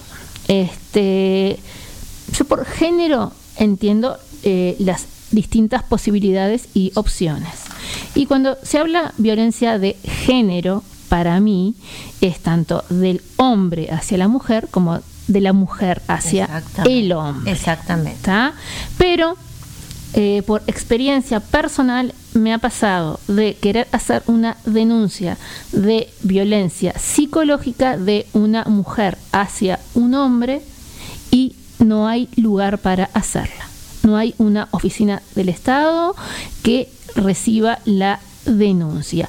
Eh, yo misma llamé a la jefatura de la mujer o a la, bueno, a la eh, comisaría, no sé, de la mujer y este, la persona que me atendió me dijo que era solamente denuncias de violencia de hombres hacia mujeres. ¿tá? Y que mi denuncia este, no me la podía atender y casi y prácticamente me cortó el teléfono porque me dijo que tenía otras eh, denuncias reales que hacer. Pero yo creo que la violencia psicológica Lamentable. lamentable, Es así. porque Es así. porque cuestioné si hablamos de violencia de género son todos no es solamente Claro. la violencia hacia la mujer perdona Laura si no estás de acuerdo este pero yo creo que Lamentable, pero es así. es No, así. de. Quiero decir, este eh, el hombre también puede ser objeto de violencia psicológica y eh, incluso eh, física, que tal vez ya es más difícil, pero la psicológica es existe, se da y puede causar muchísimos problemas, desde la pérdida de trabajo, eh, privación de, de libertad, lo que sea. ¿está? Entonces, para mí, si hablamos de violencia de género, es, es que ambas partes tengan un lugar donde puedan ser escuchados y realizar la denuncia. A mí la respuesta que me dieron fue que esa persona... No, pero continúo. Eh, la respuesta que me dieron fue eh, que esa persona, que ese varón, que ese hombre, vaya al psicólogo. No me parece. Quiero decir, como que no me tomaron en cuenta eh, seriamente lo que yo estaba planteando. Y eso sí que me, me parece que en ese caso no hay igualdad de géneros.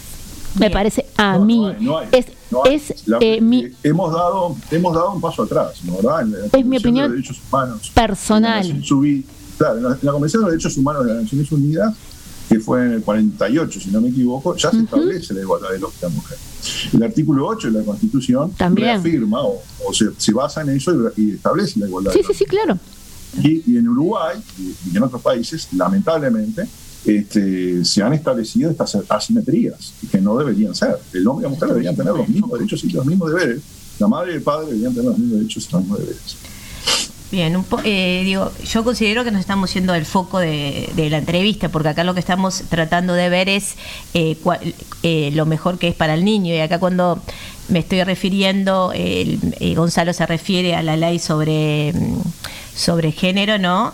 Eh, acá lo que se da, la estadística que estoy dando es de la página oficial de este gobierno, ¿no? O sea, de los femicidios que hay. Nadie niega que la violencia sea de las dos partes, pero nos tenemos que guiar también en estadísticas, sabemos, eso es una realidad que na- eh, no es, es así, no puede ser cuestionada de ninguna manera.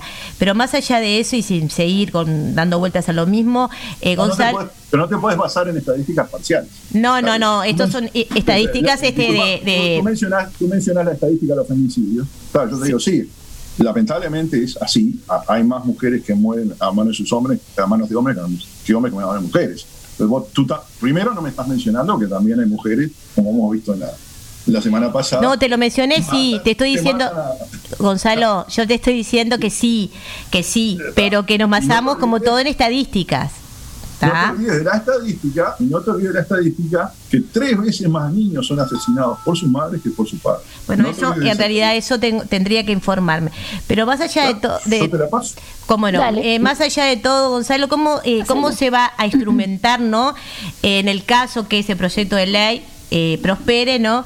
El, el nuevo de- el, el hecho de desplazar a un niño eh, que está en otra en otra ciudad o, o que de repente está en Montevideo pero en diferentes este Barrios son. barrios que son eh, lejanos no eso cómo se, eh, se instrumenta en cuanto también a la escuela en cuanto al, a la pertenencia no que los niños sobre todo a la edad eh, en una cierta edad necesitan un no, no estar Arraigo. con una mochila un arraigo no ir con una mochila hoy voy a la casa de mamá hoy voy a la casa de papá digo cómo se cómo se puede solucionar cómo se Muchas puede solucionar Laura, por- muchas gracias, Laura, por hacerme esa pregunta, porque es bueno aclarar.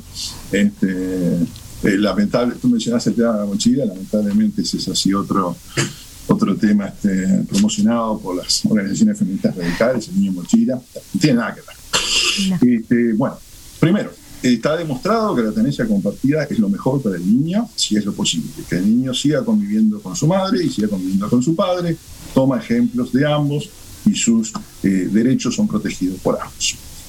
Este, obviamente que no es posible si la tenencia compartida, no es posible la tenencia compartida si viven en, dos ciudades distintas o inclusive en dos puntos alejados de la ciudad. Este, por eso es eh, que eh, lo más, una de las cosas más importantes es que la tenencia compartida se dé desde el primer momento, ¿no verdad? En el momento que eh, lamentablemente una pareja se separa, bueno, hasta ese momento estaban viviendo en la misma casa. Este, cuando se separa, este, es importante que la tenencia compartida se dé desde ese momento y este, entonces muy probablemente el que se mude eh, se mudará cerca.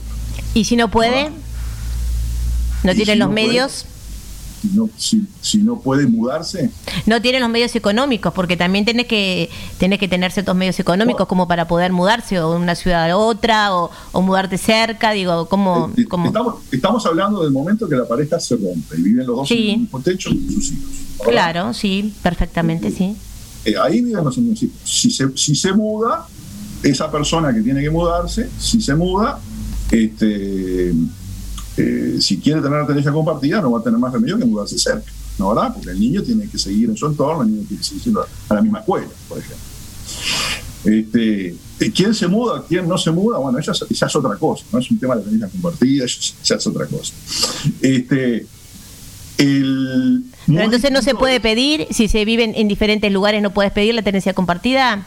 Si vos vivís en Paysandú y yo vivo en Montevideo, no lo podemos pedir entonces porque si yo no me puedo mudar a, a Paysandú, eh, perdón, vos en Montevideo, a Montevideo, ¿no podemos pedirla entonces? Te- tenemos, tenemos que no ten- tenemos que remitirnos a los hechos. Para que se dé la tenencia compartida tienen que estar a una distancia eh, lógica. Ah, Eh, y para, entonces, para, para, para pedirla y para ejercerla no verdad este, ese, ese es el tema este, porque digo se puede pedir de cualquier forma se puede pedir ahí los abogados te podrán decir más que yo este, pero este, de ahí a cómo se instrumenta y el hombre y la mujer. Pero es no importante, es importante por el tema del niño, ¿no? Porque si no estamos ahí focalizando en, los, en los adultos y no, No, no, no, no, no. nos no focalizamos en los niños. Estamos- no, no, no, no. Nos estamos siempre enfocando en el niño. Eh, eh, el niño tiene que seguir eh, yendo a su entorno, ¿no verdad? Este, el niño tiene que seguir yendo a su escuela o a su club deportivo. ¿tá? Este, por eso te digo lo importante que es que eh, se dé desde el primer momento. Porque en el primer momento las personas están eh, conviviendo, se, se separan, bueno, el que se va se irá a vivir cerca. Si se va a vivir lejos, no, eso ya, la tenencia compartida ya no es este, posible. Pero este, también eso es lo que pasa de hecho, porque bueno, eh, le ha pasado lamentablemente a, muchos padres. Se separan. Este, la tenencia compartida no se da desde el primer momento. Y bueno, este, con el, al año, y el, el padre no ve a los hijos, entonces este, al año capaz que le sale un mejor trabajo en otra ciudad, y bueno, yo no veo a mis hijos. Entonces, entre, entre estar viviendo en Montevideo, viviendo, viviendo en Paysandú, este, me mudo, ¿no verdad? Por eso es importante que la tenencia compartida se dé desde el primer momento. Bueno, entonces este acá me quedo con el tema y no se podrá resolver de otra manera sin eh, eh, sin necesidad de que se eh, apruebe un- este proyecto de ley, no extrajudicialmente, no los padres no podrán No llegar a un puede. acuerdo. No sé, no- Porque si sí, igual si de esta manera Volvemos si- a lo mismo. Hoy por hoy la tenencia compartida se puede dar si hay acuerdo.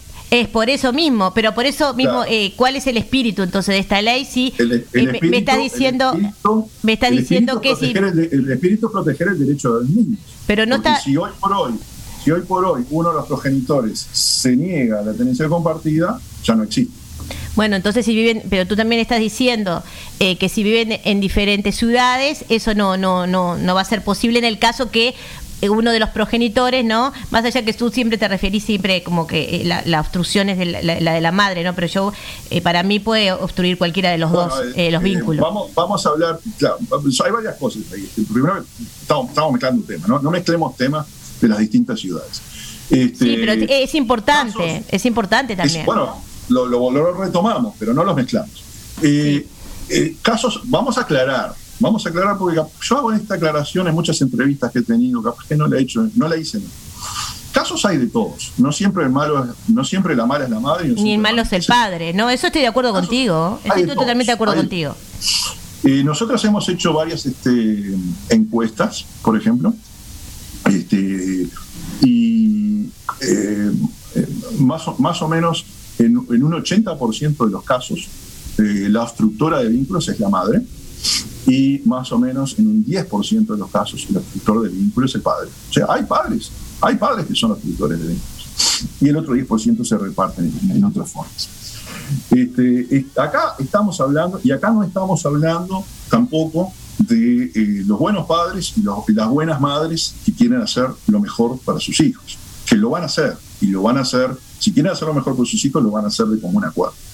Acá estamos hablando de proteger los derechos de los niños acerca de, eh, de un progenitor que, este, que quiere avasallar los derechos de los niños, ¿no ¿verdad? Ese es el tema de la tenencia compartida.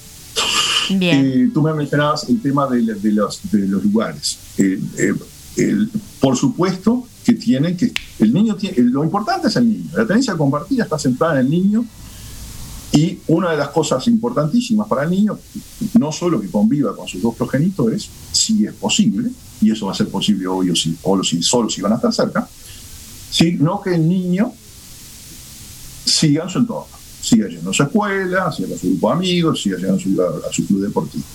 ¿No verdad? Entonces, eso es este, uno de, los, de los núcleos fundamentales, por lo cual este, los progenitores, para tener la tenencia compartida, este, van a- va- para ejercerla, van a tener que eh, eh, estar cerca, ¿no verdad? Bien. No sé si eso responde a tu pregunta. Sí, sí, sí, responde a mi pregunta.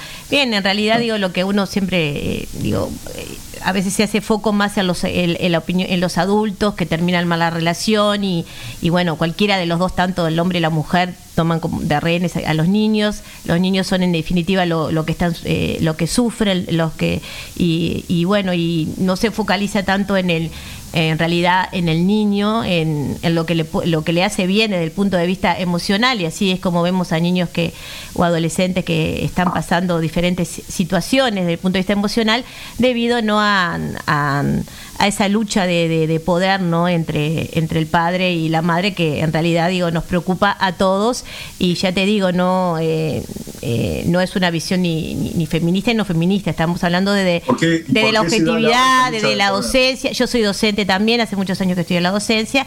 Y evidentemente este, tengo alumnos que, que nos cuentan sus historias de vida y que en realidad eh, uno se pone siempre, se focaliza en el adulto, de, eh, perdón, se focaliza en, en el menor. Y vemos que los adultos, que, que seguramente hay muchos padres y estoy segurísima que han pasado situaciones horribles de las madres que le han obstruido vínculo, eso, pero estoy segurísima. También pasa la inversa, ¿no? De que las madres tratan de que el el hi- eh, los hijos tengan vinculación con el padre, ¿no? Y que el padre se desligue, ¿no? La cuestión de la pensión alimenticia, porque no quiere pasarle la pensión alimenticia, es entre, tema, ese otros tema temas, entre otros temas, Gonzalo. Eh, Eso es uno de los temas de tantos, ¿no? O que tengo otra familia, bueno. Bueno, acá simplemente lo que queríamos nosotros es, es, es- es ver tu opinión, que es, es muy, se, es muy se, se respeta lo que tú decís, y está bien, y te entendemos, y, y bueno, y nosotros lo que en realidad queremos es eh, el bien para, para todos los niños, como estoy segura que tú también lo querés, tanto niños como adolescentes, no menores de Yo edad, creo ¿no? que- exactamente. Yo creo que en todo, este, Laura y Verónica y, y la audiencia, yo creo que como en todo, tenemos que basarnos, primero tenemos que basarnos en hechos, ¿no verdad? ¿Qué es lo que está pasando? ¿Cuál es la realidad hoy por hoy de la sociedad uruguaya? Eh, ver los hechos. Vuelvo a mis raíces científicas. Medirlos, tener buenas estadísticas, ver cuántos este, niños y familias suf- sufren obstrucción de vínculos y este, en base a esos hechos elaborar las dos cosas, elaborar las leyes y elaborar los procedimientos, porque no es solo las leyes, los procedimientos para solucionar esos problemas. Ese, ese es el camino que tenemos que seguir y eso es un camino científico. Bien, en Estoy, realidad- estoy de acuerdo. Este es necesario conocer, eh, investigar, conocer, este, para después sí poder hablar con propiedad y además eh, legislar en forma adecuada. Tener la información es lo básico para poder actuar, ¿no? Exacto, tenemos, tenemos lamentablemente Carencias. sí, la, la- no, tenemos lamentablemente la, la- la prensa que eh, magnifica o oculta determinados hechos. Estoy de acuerdo. Este, y tenemos la falta de estadística que ya hablamos. Estoy de y, acuerdo. este, ¿Qué voy a hacer? Estoy de acuerdo. tenemos, tenemos que seguir eh, lo, como lo, lo que está aprobado por estudios hechos y, este, el- y hay que hacer los procedimientos correctos. Porque sí, una, una cosa es eh, lo ideal, que decir, oh, sí, se tiene que cumplir tal cosa, y después vamos a los hechos y, y no se cumplen. Y como digo, tenemos este, abuelos que no han podido ver a sus nietos por 10 o 15 años, este, y, y padres o madres eh, que tampoco ven a sus hijos porque este, primero no se los dejaron ver y luego se dio la alineación parental y se le hizo todo ese lavado de cerebro. ¿no? Y hay todo tipo de cosas. Sí, en todo. Hay diferentes casos, eso es verdad. En realidad, bueno, nosotros, este Gonzalo, te, te agradecemos eh, que nos hayas este, concedido la entrevista con nosotros. Queríamos escucharte a vos también. Y bueno, en nosotros, nuestro, eh, en realidad lo que queremos es, eh, es eh, la salud mental del niño, ¿no? Que emocionalmente el niño pueda ser, eh, pueda crecer con, con amor de ambos padres, ¿no? Y bueno, y que no, no haya más esa, que es imposible también decirlo, ¿no? Porque somos seres humanos, esa también un poco de lucha, ¿no? De, de poder entre ellos. Pero bien, en definitiva, eh, te agradecemos. Yo voy a, a decir una frase, Gonzalo. Hay dos, hay dos regalos que debemos darles a los niños. Unas son raíces y otras son alas.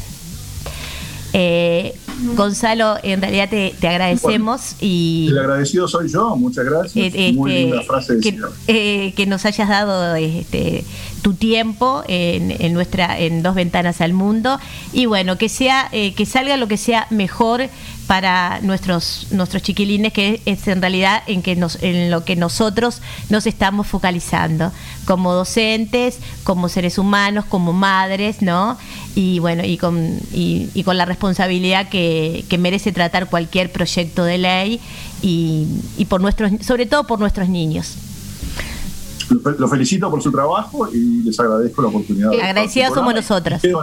Gonzalo, Gonzalo eh, antes de que cortes, ¿tenés este, un par de minutos disponibles? Sí, sí, seguro, sí, sí, sí. sí, Eh, en- continúo desde lo personal, ¿no? Desde mi opinión personal.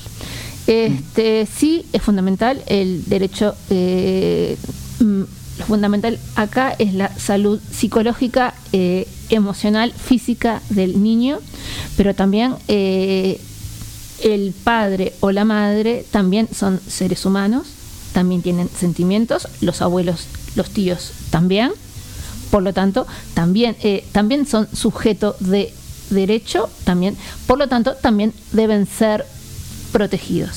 Sí, el niño, que es la parte más débil, pero un padre, un abuelo, una madre, todos, un hermano, un tío, todos tienen derecho eh, a ver, a cuidar, a estar con ese niño. Más allá. Y es lo mejor para, y es lo mejor para el niño, ¿no? Exacto. Los niños que se crían con toda su familia son los niños más Exacto, sanos. exacto. Sanos mentalmente, porque eh, las consecuencias uno las va viendo a través de los años, ya sea de niño, de adolescente e incluso de adulto, cuando esas cosas, cuando esos traumas eh, o temas que no han sido resueltos, trae consecuencias en eh, siendo adultos. Exactamente. Eh, yo creo que acá eh, lo de los derechos es, son las tres partes que deben ser reconocidas. Para mí, en lo personal, fundamentalmente el niño, que va a ser, eh, que es el indefenso y el que eh, le queda mucho por crecer, pensar, eh, todo lo que sea, por desarrollarse, pero también no, no hay que dejar de lado ni al padre ni a la madre y tampoco a ambas familias. Y sí, y si hablamos de Hay, violencia, hay muchos estudios, hay muchos estudios hechos, sí, de, de cómo se desarrollan los niños este, que han tenido tenencia compartida y los niños que se han criado en distintos tipos de hogares. eh, Este, mo- monoparentales y que existe conflictos. no tienen por qué esos niños tienen mayores problemas de relacionamiento con los adultos, mayores entradas en la cárcel, los que están en lugares, los que se crían en lugares monoparentales. no siempre es así no No hay que generalizar, Eh, bueno, yo, te estoy pero hablando, yo te estoy hablando estadísticamente. bueno yo también te hablaba de estadística hoy por eso de femicidio Eh, bueno, eso, este, desde mi punto de vista, este, y reitero, si hablamos de género, hacemos referencia a todos y ahí sí siento el foco. ¿Y por qué, por qué en vez de hablar de género no, no hablamos de personas? lo que quieras, sí, bien. Claro, no, pero el tema como yo te comentaba hoy, si hago una denuncia, solamente lo puede hacer la mujer, no lo puede hacer el hombre. Y entonces, digo, ¿dónde queda la igualdad? ¿Dónde queda, como tú decías, el artículo 8? No solo el De hombre, la Constitución. el hombre y los niños. Y hoy por hoy, el hombre y los, y los niños, o los niños y el hombre, si quieres ponerlo en ese orden, los niños y el hombre tienen menos derechos que la mujer. La mujer hoy es quien tiene derecho de hacer una denuncia, que no importa que sea falsa o verdadera, y ya en ese momento se castiga a los niños y al hombre. Y el tema de las pruebas. ya le dije yo te pregunté Ahí vamos al, al tema de, de procedimiento. Porque eso es lo fundamental. A ver, ¿qué está pasando? Esa denuncia es real, es falsa. Bien, ¿en qué me estoy basando? Ese juez, ¿en qué está decidiendo? ¿En base a qué está decidiendo? Para mí también radica en eso. Si no hay un acuerdo, bárbaro. ¿Dónde están las pruebas? Demostrámelo. Yo no sé si tú conoces el procedimiento habitual ahora. El procedimiento habitual es la mujer va a la comisaría, hace una denuncia de violencia, la que sea, violencia psicológica. Y el corte. Ayer, ayer tuve, hablé con un hombre que, este, que lo pusieron preso porque la mujer denunció que le cortó el cable, ¿no ¿verdad? Lo que sea. Este, la mujer va a la comisaría, hace una denuncia, el comisario se, se comunica con el juez y el juez por teléfono dice, ah, bueno, medidas cautelares. El hombre no puede ver a la mujer y a los niños meses. Esa- ese es el procedimiento actual, lamentablemente. Yo, yo por eso eh, pregunto, ¿y las pruebas? Quiero decir, ¿cómo, eh, ¿en qué se basa? Más allá de que sea la mujer, me da la impresión, no sé, Laura, es mi punto de vista. Hoy por hoy, para, establecer las medidas la cautelares no se basan en nada. Después se empiezan a hacer las pericias, pero las pericias podrán ser a los 30 días, a los 60 días. No proyecto. No. Por eso. Bueno, ok. Impecable este tu intervención. Acá tenemos al- algunas discordancias con la acá con la amiga, con la compañera. Yo, yo, yo entiendo las discordancias, yo les pido, ya no estamos en el aire, ¿no? Sí estamos. Ah, está, igual, lo que voy a decir igual lo puedo decir al aire, no tengo problema. Sí, sí, sí. Lo, que, lo que no quiero es extenderles mucho su tiempo. No, no, Dale, no, al contrario, gracias por tu tiempo. Dale tranquilo. Yo entiendo las discordancias, yo, yo quiero que ustedes se metan en el tema del metapensamiento, ¿no? ¿Verdad? El, el metapensamiento es por qué pensamos lo que pensamos. Porque Este, leemos. Y, y lamentablemente... ¿Y qué este, leemos? y, y que leemos, sí, sí, que leemos y pensamos. Tenemos que leer, a- ten- tenemos que leer ambas posturas, ¿no? Diferentes, para poder sacar un, después una, una conclusión. No quedarnos con una visión sola, va- varias visiones. Claro, pero vos, tú imaginate, ¿cómo, cómo te gusta sacarle los temas?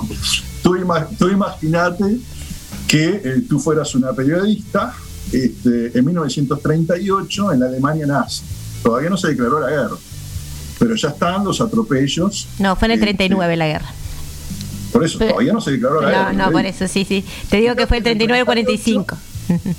Ubicate en el 38 en la Alemania nazi, y todavía no se declaró la guerra, pero ya se han hecho atropellos contra gente y contra judíos y contra el pueblo en general.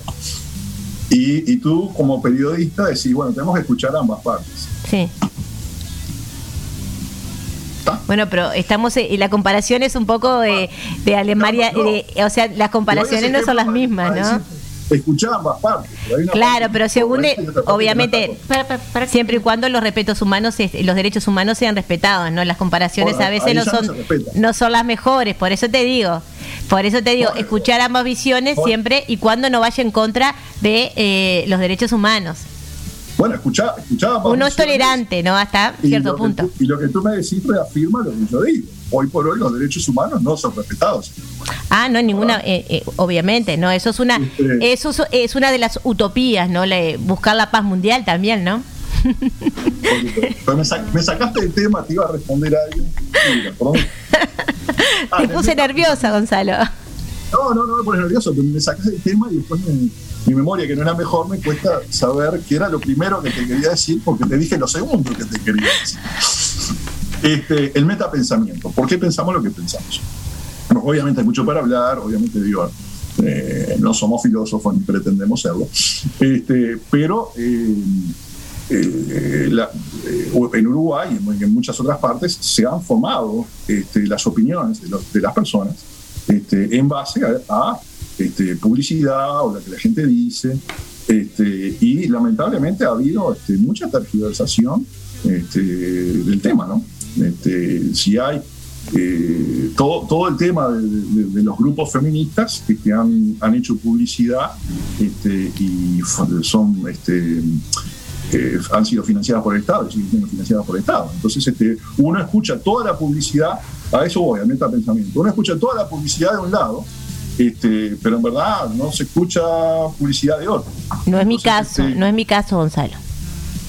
Claro, pero acordate, acordate que en tu caso, en mi caso, en todos los casos, eh, el 95% de la publicidad que escuchamos, porque somos personas y escuchamos publicidad, está de un lado, y el 5% o 0% está del otro. Estoy de acuerdo. Entonces, ¿qué contigo. tenemos que hacer? ¿Qué tenemos que hacer? Tenemos que bajar la pelota al piso, tenemos que ver los hechos, tenemos que ver los números y este, tenemos que ir a los, a los hechos, a lo que pasa factualmente y a lo que nos dicen este, los estudios científicos. ¿no? Es lo que tratamos de hacer, mirar los números siempre y este es lo que hacemos nosotros. Y yo no sé, yo no sé, ya, ya que hablamos de eso, aprovecho, no sé si hay, si hay algún, este, supongo que debe haber, obviamente, representantes del gobierno que están escuchando este, este programa. sí hay, sí. Eh, yo pido, por favor, aparte de solucionar estos problemas que hay que solucionarlos, por favor, que empiecen a generar los números y las estadísticas correctas que nos van a hacer entender el problema mucho mejor. Bien, perfecto, Gonzalo. Yo- nosotros fuimos a hablar este, en la comisión del Senado, yo hablé, hablamos del tema este, de la tenencia compartida este, y, y pedimos eso, pero no está, no está de más volverlo a pedir porque hasta ahora no, no ha habido cambios. Bueno, Hay, hay, hay que generar los números. Bueno, esperemos que todas las voces sean o- eh, oídas. Bueno, este, estamos este, muy contentas de haberte recibido. Muchísimas gracias, Gonzalo. Yo quiero seguir hablando, pero no, me dejan. No, no, Yo este, tenemos, tenemos, tenemos que cortar porque por el tiempo. Ah, te agradecemos, Gonzalo, por este espacio y bueno, ahora nos vamos a una a una pausa. Nuestro eh, número de tele, eh, nuestra vía de comunicación son 092 819 901. Eh, Dos ventanas al mundo arroba arroba gmail.com. gmail.com. Vamos a una pausa.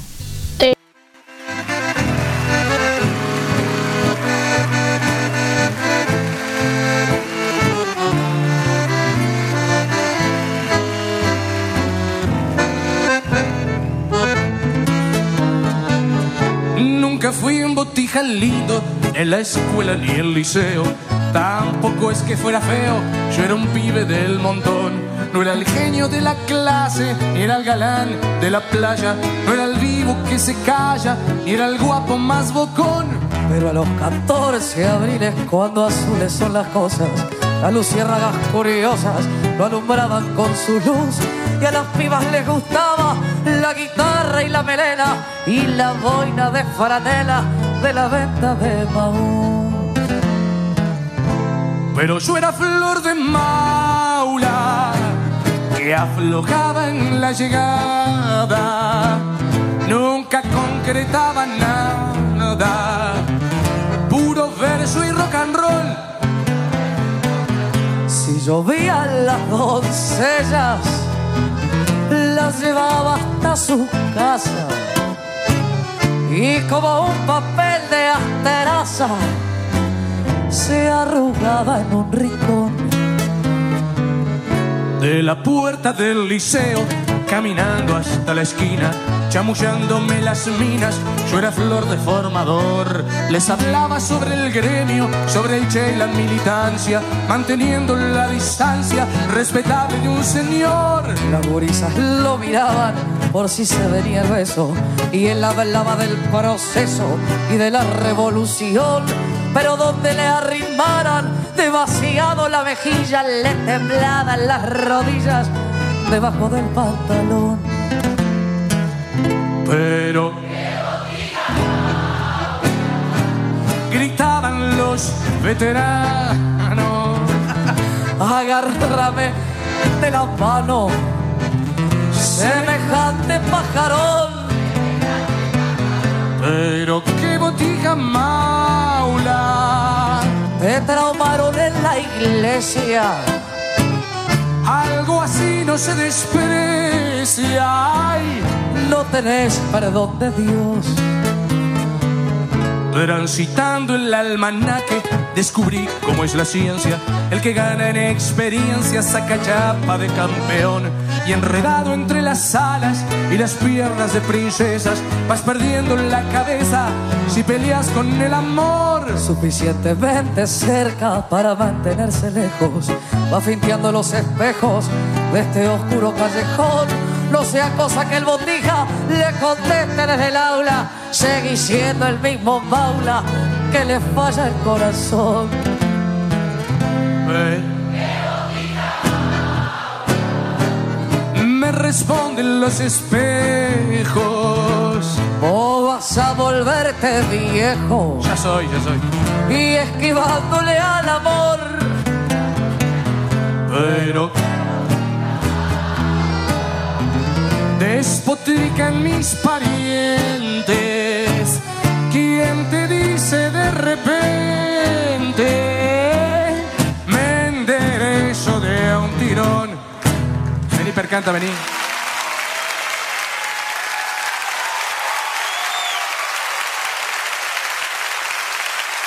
Muchas gracias, Francis Andreu.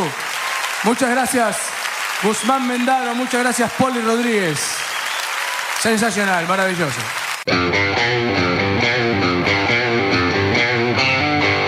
Hola, soy Luis Miseli y te invito todos los viernes de 17.30 a 19.30 a compartir La Noche Boca Arriba, un programa para la opinión, acá en Babilónica Radio.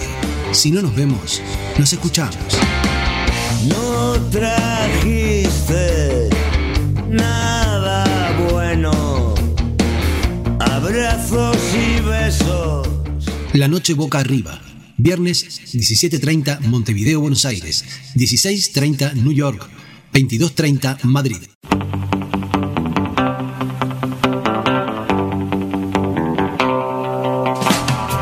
Hola, soy Gerardo Brañas y me quiero encontrar con ustedes este domingo en Deshaciendo Radio, acá, en la Babilónica. Si no nos vemos, nos escuchamos.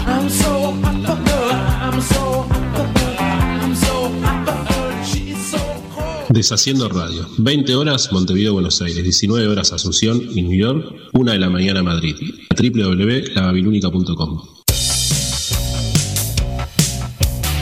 La Babilónica tiene una puerta que abrimos poco. La puerta del cuarto del fondo.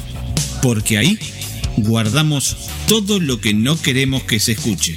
Te esperamos todos los domingos a las 22.30 horas por Babilónica Radio. Si no nos vemos, nos escuchamos.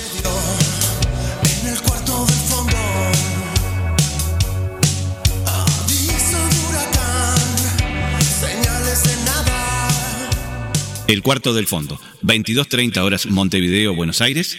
3.30 Madrid, 21.30 horas de New York por www.lababilónica.com.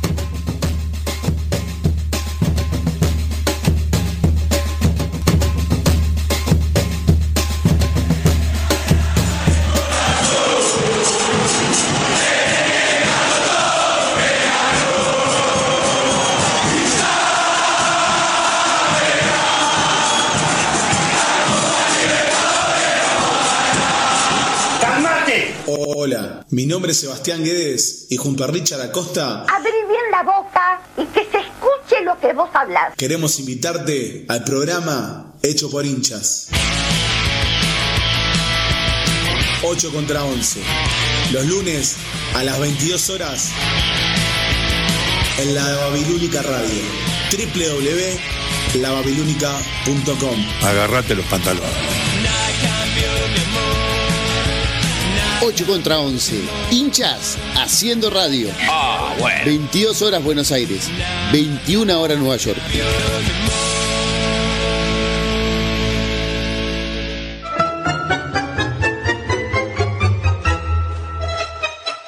Si yo tuviera cinco mangos, ya te vi a venir a vos. ¡Viejo! Jo, ¡Usted es un tigre! Jo, Va, va a ver qué, qué tango le, le voy a fabricar. Tanjo, fuera de aquí, a tu rancho. Los berretines son gustos que nos damos en la vida. Nosotros tenemos tres. El tango, el cine y el fútbol. Seguinos al compás del 2x4. Todos los jueves, en el nuevo horario de las 17 horas de Montevideo y Buenos Aires, las 16 horas en Nueva York y las 21 horas de Madrid. Hola, mi nombre es Ignacio Amaro. Si querés enterarte todo acerca del mundo del fútbol y la actividad de los uruguayos por el mundo, te invito a escuchar nuestro programa de radio Ojo al Gol. Todos los miércoles, 22 horas. Acá, por la Babilónica Radio. Una radio para escuchar y compartir.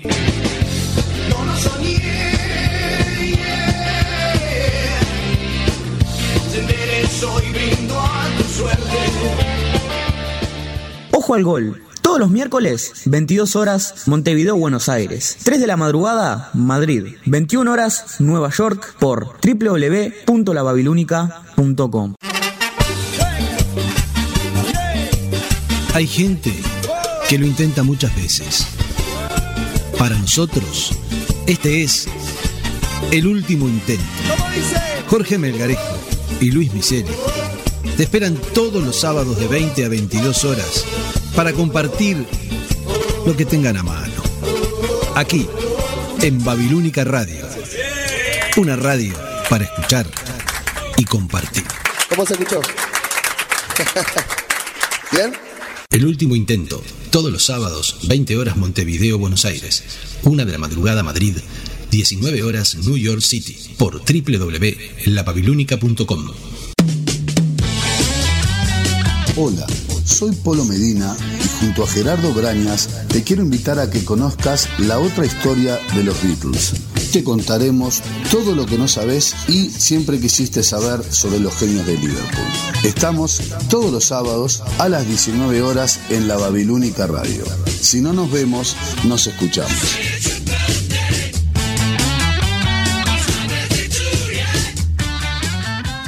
Helter Skelter, todos los sábados a las 19 horas, Montevideo y Buenos Aires. 18 horas de New York y 0 horas de Madrid, en la Babilónica Radio. Si no nos vemos, nos escuchamos.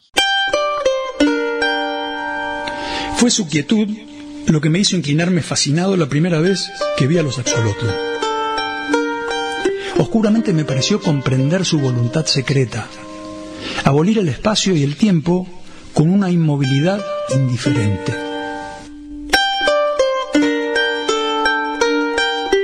Ahora soy un axolotl.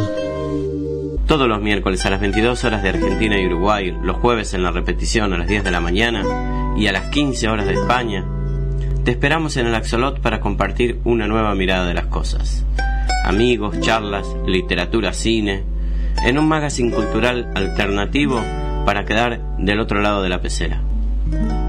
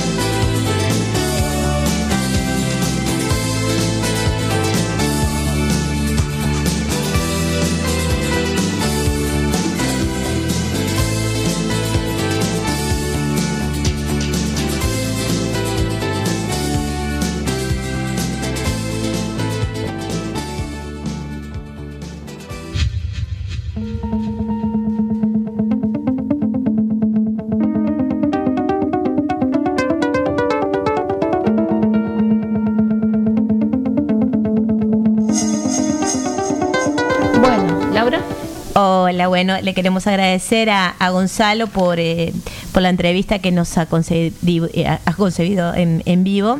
Y bueno, y, Y los minutos que también nos dedicó fuera del aire. bueno, espero que haya sido este, de utilidad para, para la audiencia.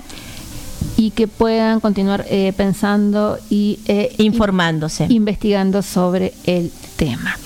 Bueno, este después de tanta charla, discusiones, etcétera, Con mi amiga.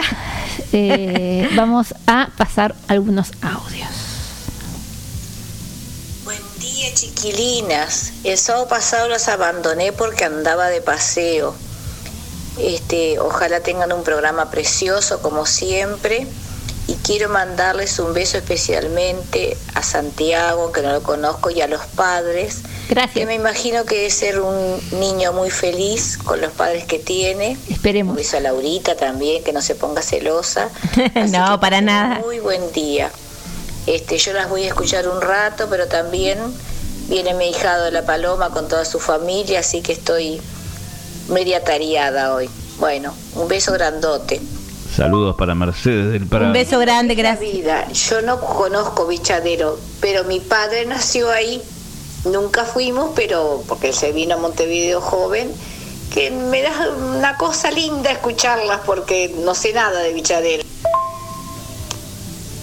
Me encantó la charla. Yo no acostumbro a, a este, hablar de lo que ustedes hablan, pero no se olviden, yo tengo unos cuantos años más que ustedes, que las mujeres y los hombres nacieron de mujeres machistas y así se criaron. Ustedes que son docentes, digo, también tendrían que hablar no de si tu papá y tu mamá se divorcian, qué pensar, de hablar del tema, porque hay de todos los casos, mujeres que mienten, hombres que mienten, y eso que tú hablabas, Laurita, de la distancia, yo personalmente tengo gente muy amiga que se separaron, el muchacho tiene el trabajo acá, no lo puede. Y ella es de Paysandú, se quiso ir a Paysandú porque tiene la madre y tiene casa propia, y él también está lo otro, tenés que pensar en cuando viven lejos, en lo económico, porque él lo puede hacer y va a ver a las hijas, las hijas vienen a Montevideo, eh, en las vacaciones las comparten, vienen unos dos meses y se quedan con la madre. Este, eso es tenencia compartida, pero las niñas tienen que estar allá porque tienen su escuela, ni siquiera hablemos de sus amistades y todo, tienen, no pueden cambiar de escuela cada este, semana. Es un tema que da para mucho. Y este, y tanto los padres como las madres, hay de las dos cosas en todos. Me encantó la charla, pero creo que la educación, ustedes que son docentes, es muy importante. Yo tuve la suerte, mi padre tendría 117 años si viviera, que tuve un padre y una madre que de chico nos decían cómo tenían que ser las mujeres, a lo mejor equivocados en algunas cosas o en otras, pero por ejemplo mi padre siempre nos enseñó que nunca teníamos que dejarnos poner la mano encima por un hombre, mi madre nos enseñó a ser madres y a cuidar de sus hijos y compartir. Y conozco matrimonios también que, por ejemplo, van a los cumpleaños, el padre con la compañera y el hijo de la compañera, y la madre con el compañero y el hijo del compañero, y son todos felices. Open son mind. pocos los casos. Bueno, las quiero mucho. Excelente. Muy bien. Mercedes, eh, tu Muchísimas gracias. intervención. Muchas gracias. Saludos para Laura Díaz, que nos manda una foto desde allí, desde la vecina República Argentina, desde Palermo, mostrándonos el cielo nublado, que esperemos no venga para este lado en la tarde de hoy. Ojalá que no, que tenemos Esperemos cumpleaños. que no. Vamos también con saludos para Mario, también para Mario Casina, que está escuchando el programa y que esta noche tienen programa, ¿eh? Ellos esta sí. noche ellos tienen programa. Alargado, alargado, X, Oh, Hoy quién sabe hasta qué hora va Skelter, Skelter, como saben que después ¿Podemos- tienen libre. ¿Puedes- podemos salir de Oh, cumpleaños. hoy me parece que Polo Medina, Gerardo Brañas y Mario las 12. Casina hoy terminan como a las 12 con los con los Beatles. Bien, Eh, saludos también para Luis Miseli que también está escuchando el programa y para quién más, por acá no tengo más nadie. También eh, Pedro nos eh, comenta tremenda entrevista, felicitaciones. Muchas gracias. Creo que Acá- es también tengo. Luis. ¿también? Luis, hay un mensaje de Luis también que lo vamos a escuchar, que era una pregunta que quería hacerle a Gonzalo, pero Una pregunta que quería hacerle al invitado. Él repitió ya en varias oportunidades que hay ideologías políticas que sacan partido de estas situaciones. Yo quisiera que él fuera más explícito y dijera cuáles son esas ideologías políticas. Muchas gracias. Bueno, Luis ya pasó eh, el entrevistado y bueno, no, quedará. Él ah, seguramente no, va a haber una segunda parte. Está escuchando. Sí, está No, no. escuchando y va a haber, va a haber una este, segunda parte. una segunda parte Incluso- con un Gonzalo. segundo round también Y podría decirse. Y segundo, eh, No, con Ah. mucho respeto el compañero. También eh, concuerdo contigo, Luis, cuando hizo referencia a, a eso, yo me quedé pensando, ¿a qué se está refiriendo? Sí, estoy de acuerdo. Yo estaba contigo. concentrada en el tema de la, del proyecto de ley. Eh, un beso también a, mm, a Virginia Usaurralde, a Virginia Ortiz, la mediadora que estuvo con nosotros. Un beso a Adrián, un beso a Maxi y un beso a Diana también. Bueno, un beso a todos eh, lo que están, eh, los oyentes que están también dejando sus comentarios, que son muchos. Pero bueno, este después en nuestro momento seguiremos con eh, la segunda parte con, con Gonzalo, que tuvo este el, el honor, el gusto de habernos eh, hecho eh, en la entrevista, ¿no? Sí. Saludo también para Ignacio Nacho Amaro de Ojo al Gol, que también les manda cumpleaños, el, el saludo de cumpleaños para Santiago. Muchísimas gracias. Este, y por acá no tengo más mensajes por este lado. Eh, también desde Minas nos dicen, a ver que nunca me... Ah, Alejandro de Minas nos dice, eh, bueno, nos envía saludos y que, y que se encuentra en viaje a Villa Serrana. Lugar, Ay, qué lindo. lugar que deben visitar en esta época, aunque todos los alrededores aquí son hermosos. Bueno, Ay, sí. decirle a- Invítanos. al, oyente que nos invite a Villa Serrana y bueno, y ahí estaremos, ¿no? Estaremos con la, con la radio. Mediodía en, En la Villa ciudad. Serrana. Yo creo que es hora para hacer algo, ¿no? Sí, Hay Com- que ir a- como dice están llamando, Luisita, llamando. como dice Ya. Luisita, eh, ya nos está dando hambre. Pensemos mm, en la me está dando en hambre. que vamos a cocinar hoy. Hoy te Entonces, invito, hoy les invito a comer.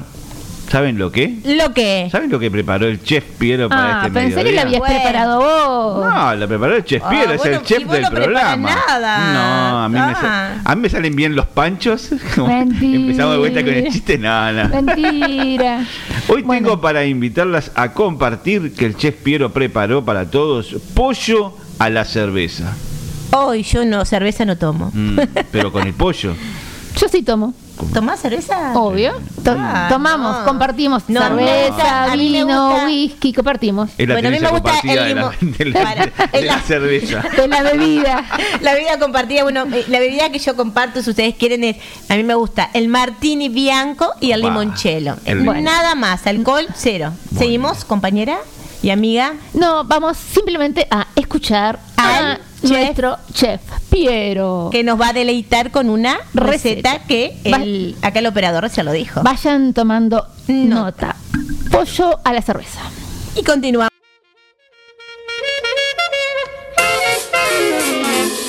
Buongiorno carissimi amici di Due Finestre del Mondo, buongiorno a queste due bravissime donne, Laura e Veronica, Veronica e Laura. Oggi vi portiamo un buonissimo pollo alla birra. Tutti sanno che la birra si usa in molti paesi per condire oppure per cucinare diversi alimenti. Oggi lo faremo con pollo e con champignons. Vi lascio con mio cugino Pedro che lui vi darà questa ricetta. Ci vediamo dopo.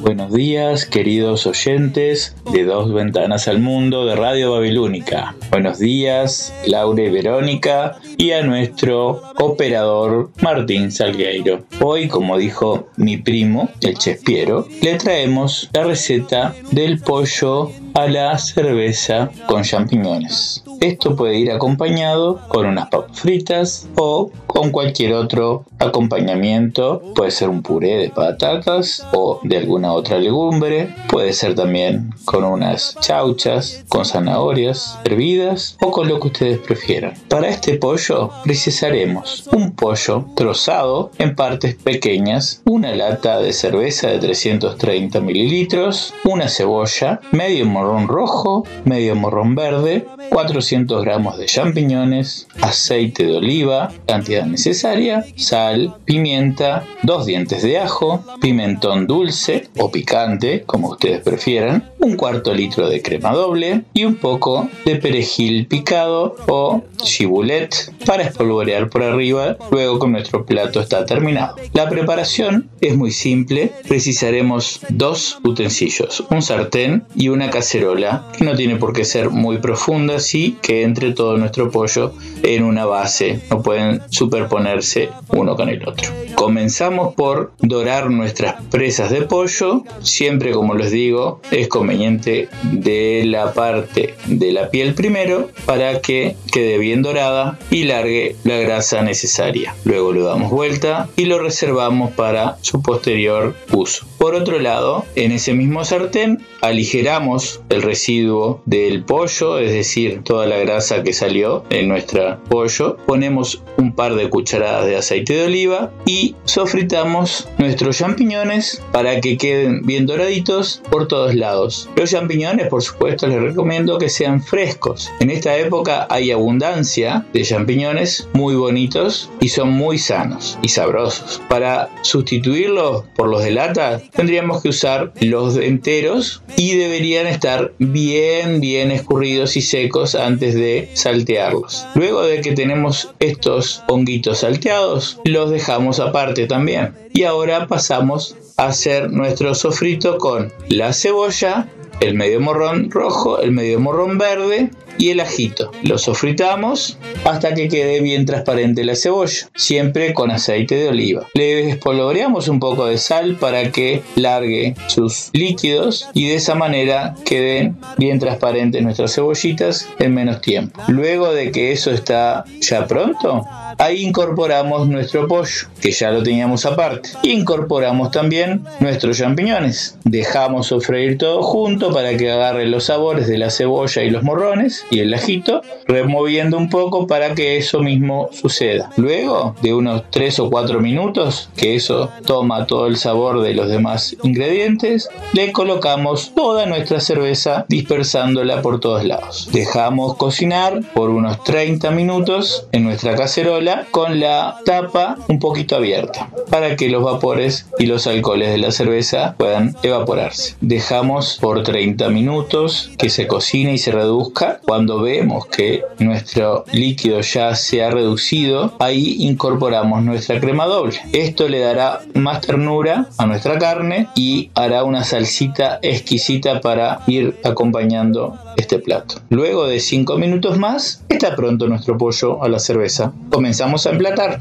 En esta oportunidad nos convendría que fueran platos individuales porque así nosotros ya distribuimos el pollo y la guarnición y podemos decorar con nuestro cibulet o nuestro perejil dándole una apariencia exquisita. Espero que le haya gustado. Como siempre, esperamos con el Chespiero que nos envíen mensajes pidiéndonos alguna receta en particular de su agrado. Este programa se lo dedico de todo corazón a dos cumpleañeros. Primero, hoy mismo es el cumpleaños de Santiago, Mel Garejo y mañana es el cumpleaños de mi queridísimo hermano Leo, know que no voy a decir su edad. Nos vemos hoy de noche para celebrar juntos. Beso grande para Leo, feliz cumple, hasta la semana próxima y si no nos vemos, nos escuchamos o nos leemos. E allora cari amici, vi è piaciuto questa ricetta? È veramente molto saporita, fatela. E allora, come ha detto mio cugino, pure io voglio salutare al mio cugino Leonardo. Tanti auguri. Allora, se non ci vediamo, ci sentiamo. Arrivederci. Wish que so del rock and roll. Wish que so del rock and roll. Wish que so del rock and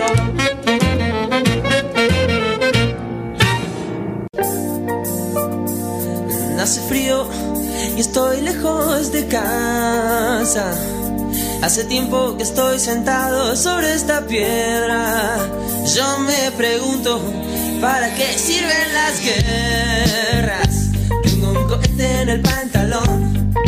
Vos estás tan fría como la nieve a mi alrededor. Vos estás tan blanca y yo no sé qué hacer. La otra noche te esperé bajo la lluvia dos horas, mil horas, como un perro. Y cuando llegaste me miraste y me dijiste, loco, estás mojado,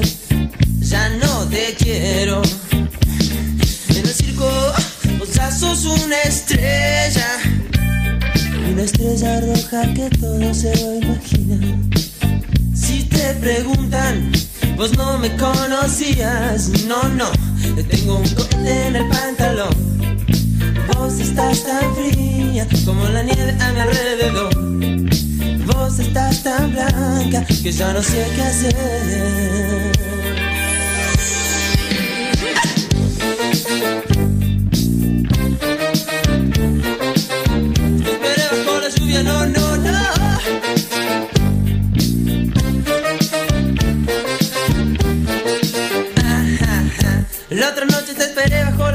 Dos horas, mil horas, como un perro. Y cuando llegaste me miraste y me dijiste, loco, estás mojado, ya no te quiero. La otra noche te esperé bajo la lluvia dos horas, mil horas, como un perro. Y cuando llegaste me miraste y me dijiste, loco, estás mojado, ya no te quiero.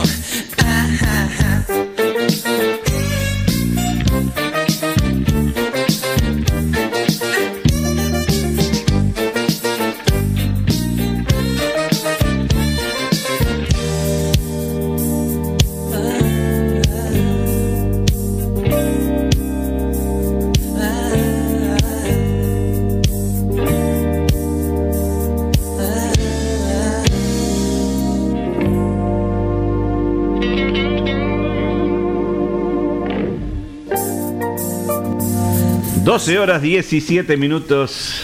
Seguimos acá en Dos Ventanas al Mundo. Programa número 29. 29. Vigésimo noveno programa en Dos Ventanas al Mundo. Picadito Uy. hoy. Eh, bueno, a ver.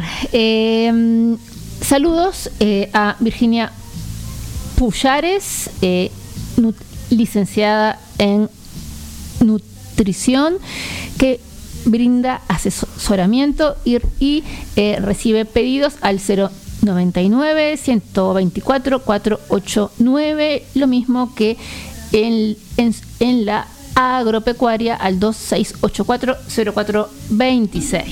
Sí, en Pérez Butler y eh, Blanes. En el Pinar. En el Pinar. También les recordamos eh, que María Noel Suárez realiza, eh, bueno, docente de idioma español, ya en el último grado, realiza talleres de lectura en forma gratuita en El Pinar, en la librería dinámica.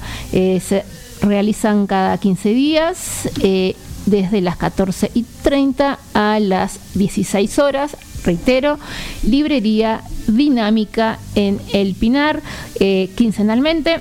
Este, se realizan talleres de lectura.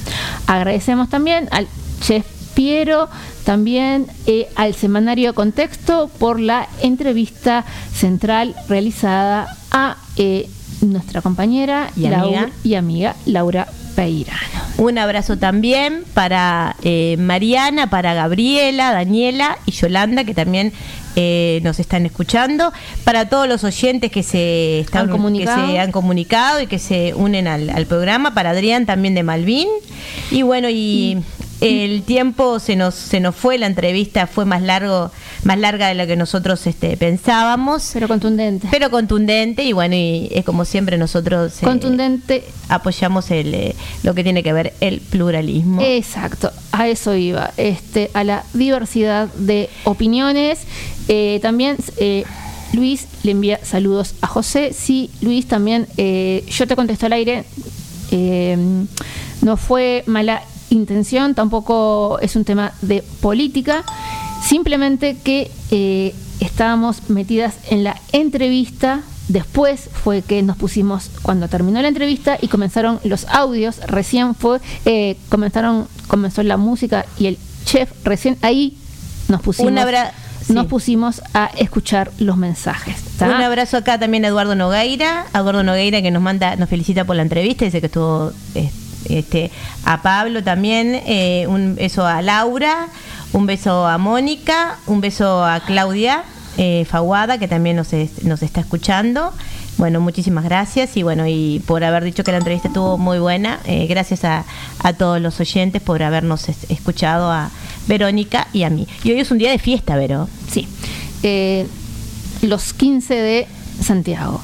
Eh, lo otro, mm, gracias Gr- Griselda, viste que, eh, no sé si habrás escuchado que este que Mercedes del Prado, su padre era de Bichadero.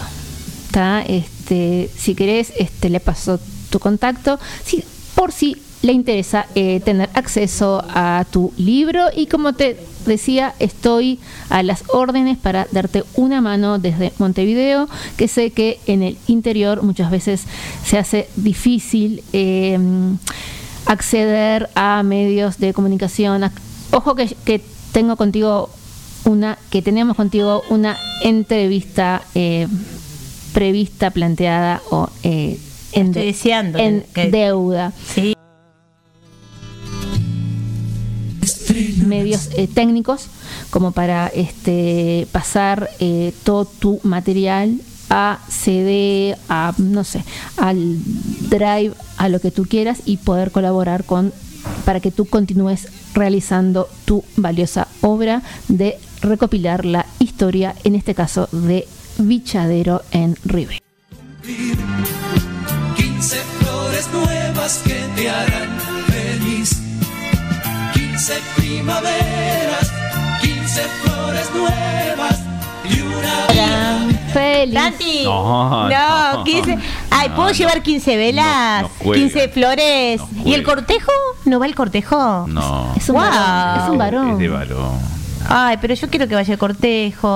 Vos querés que no nos hable más, Laura, ¿no? no. Bueno. Ese es el próximo paso. Ay, mira, dice que no. Mira, 20 desde ahí. grados de temperatura actualmente aquí en la capital de la ¿Cómo va a República? Oriental del Uruguay, 21 grados la máxima. Hoy va a estar hermoso el día, así que a todos a disfrutar también del 2 y el 3 de octubre, el Día del Patrimonio, a todos los lugares donde puedan ir, las entradas son gratis. Aprovechen. Aprovechar, aprovechar. a visitar hermoso, sí. muchos museos, a recorrer, a conocer.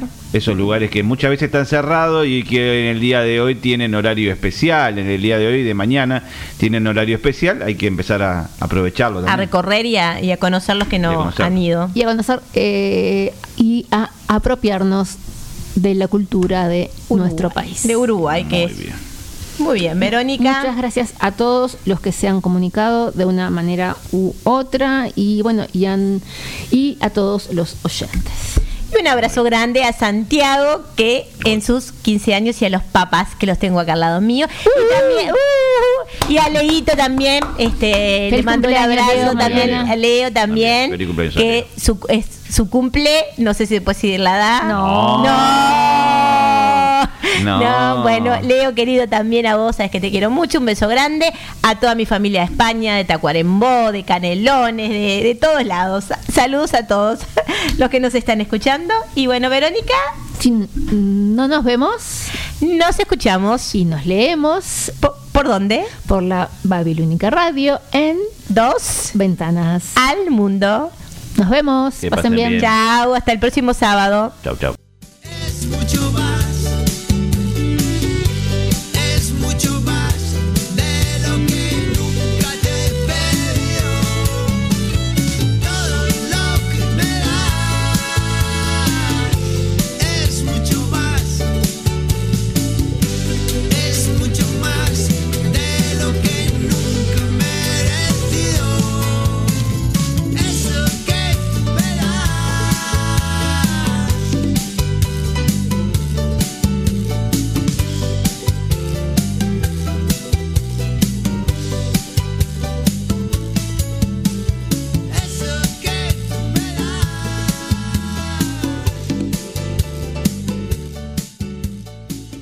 Existen muchas radios, pero la babilónica es única. ¿Querés probar? Babilónica, tu radio, tu compañía.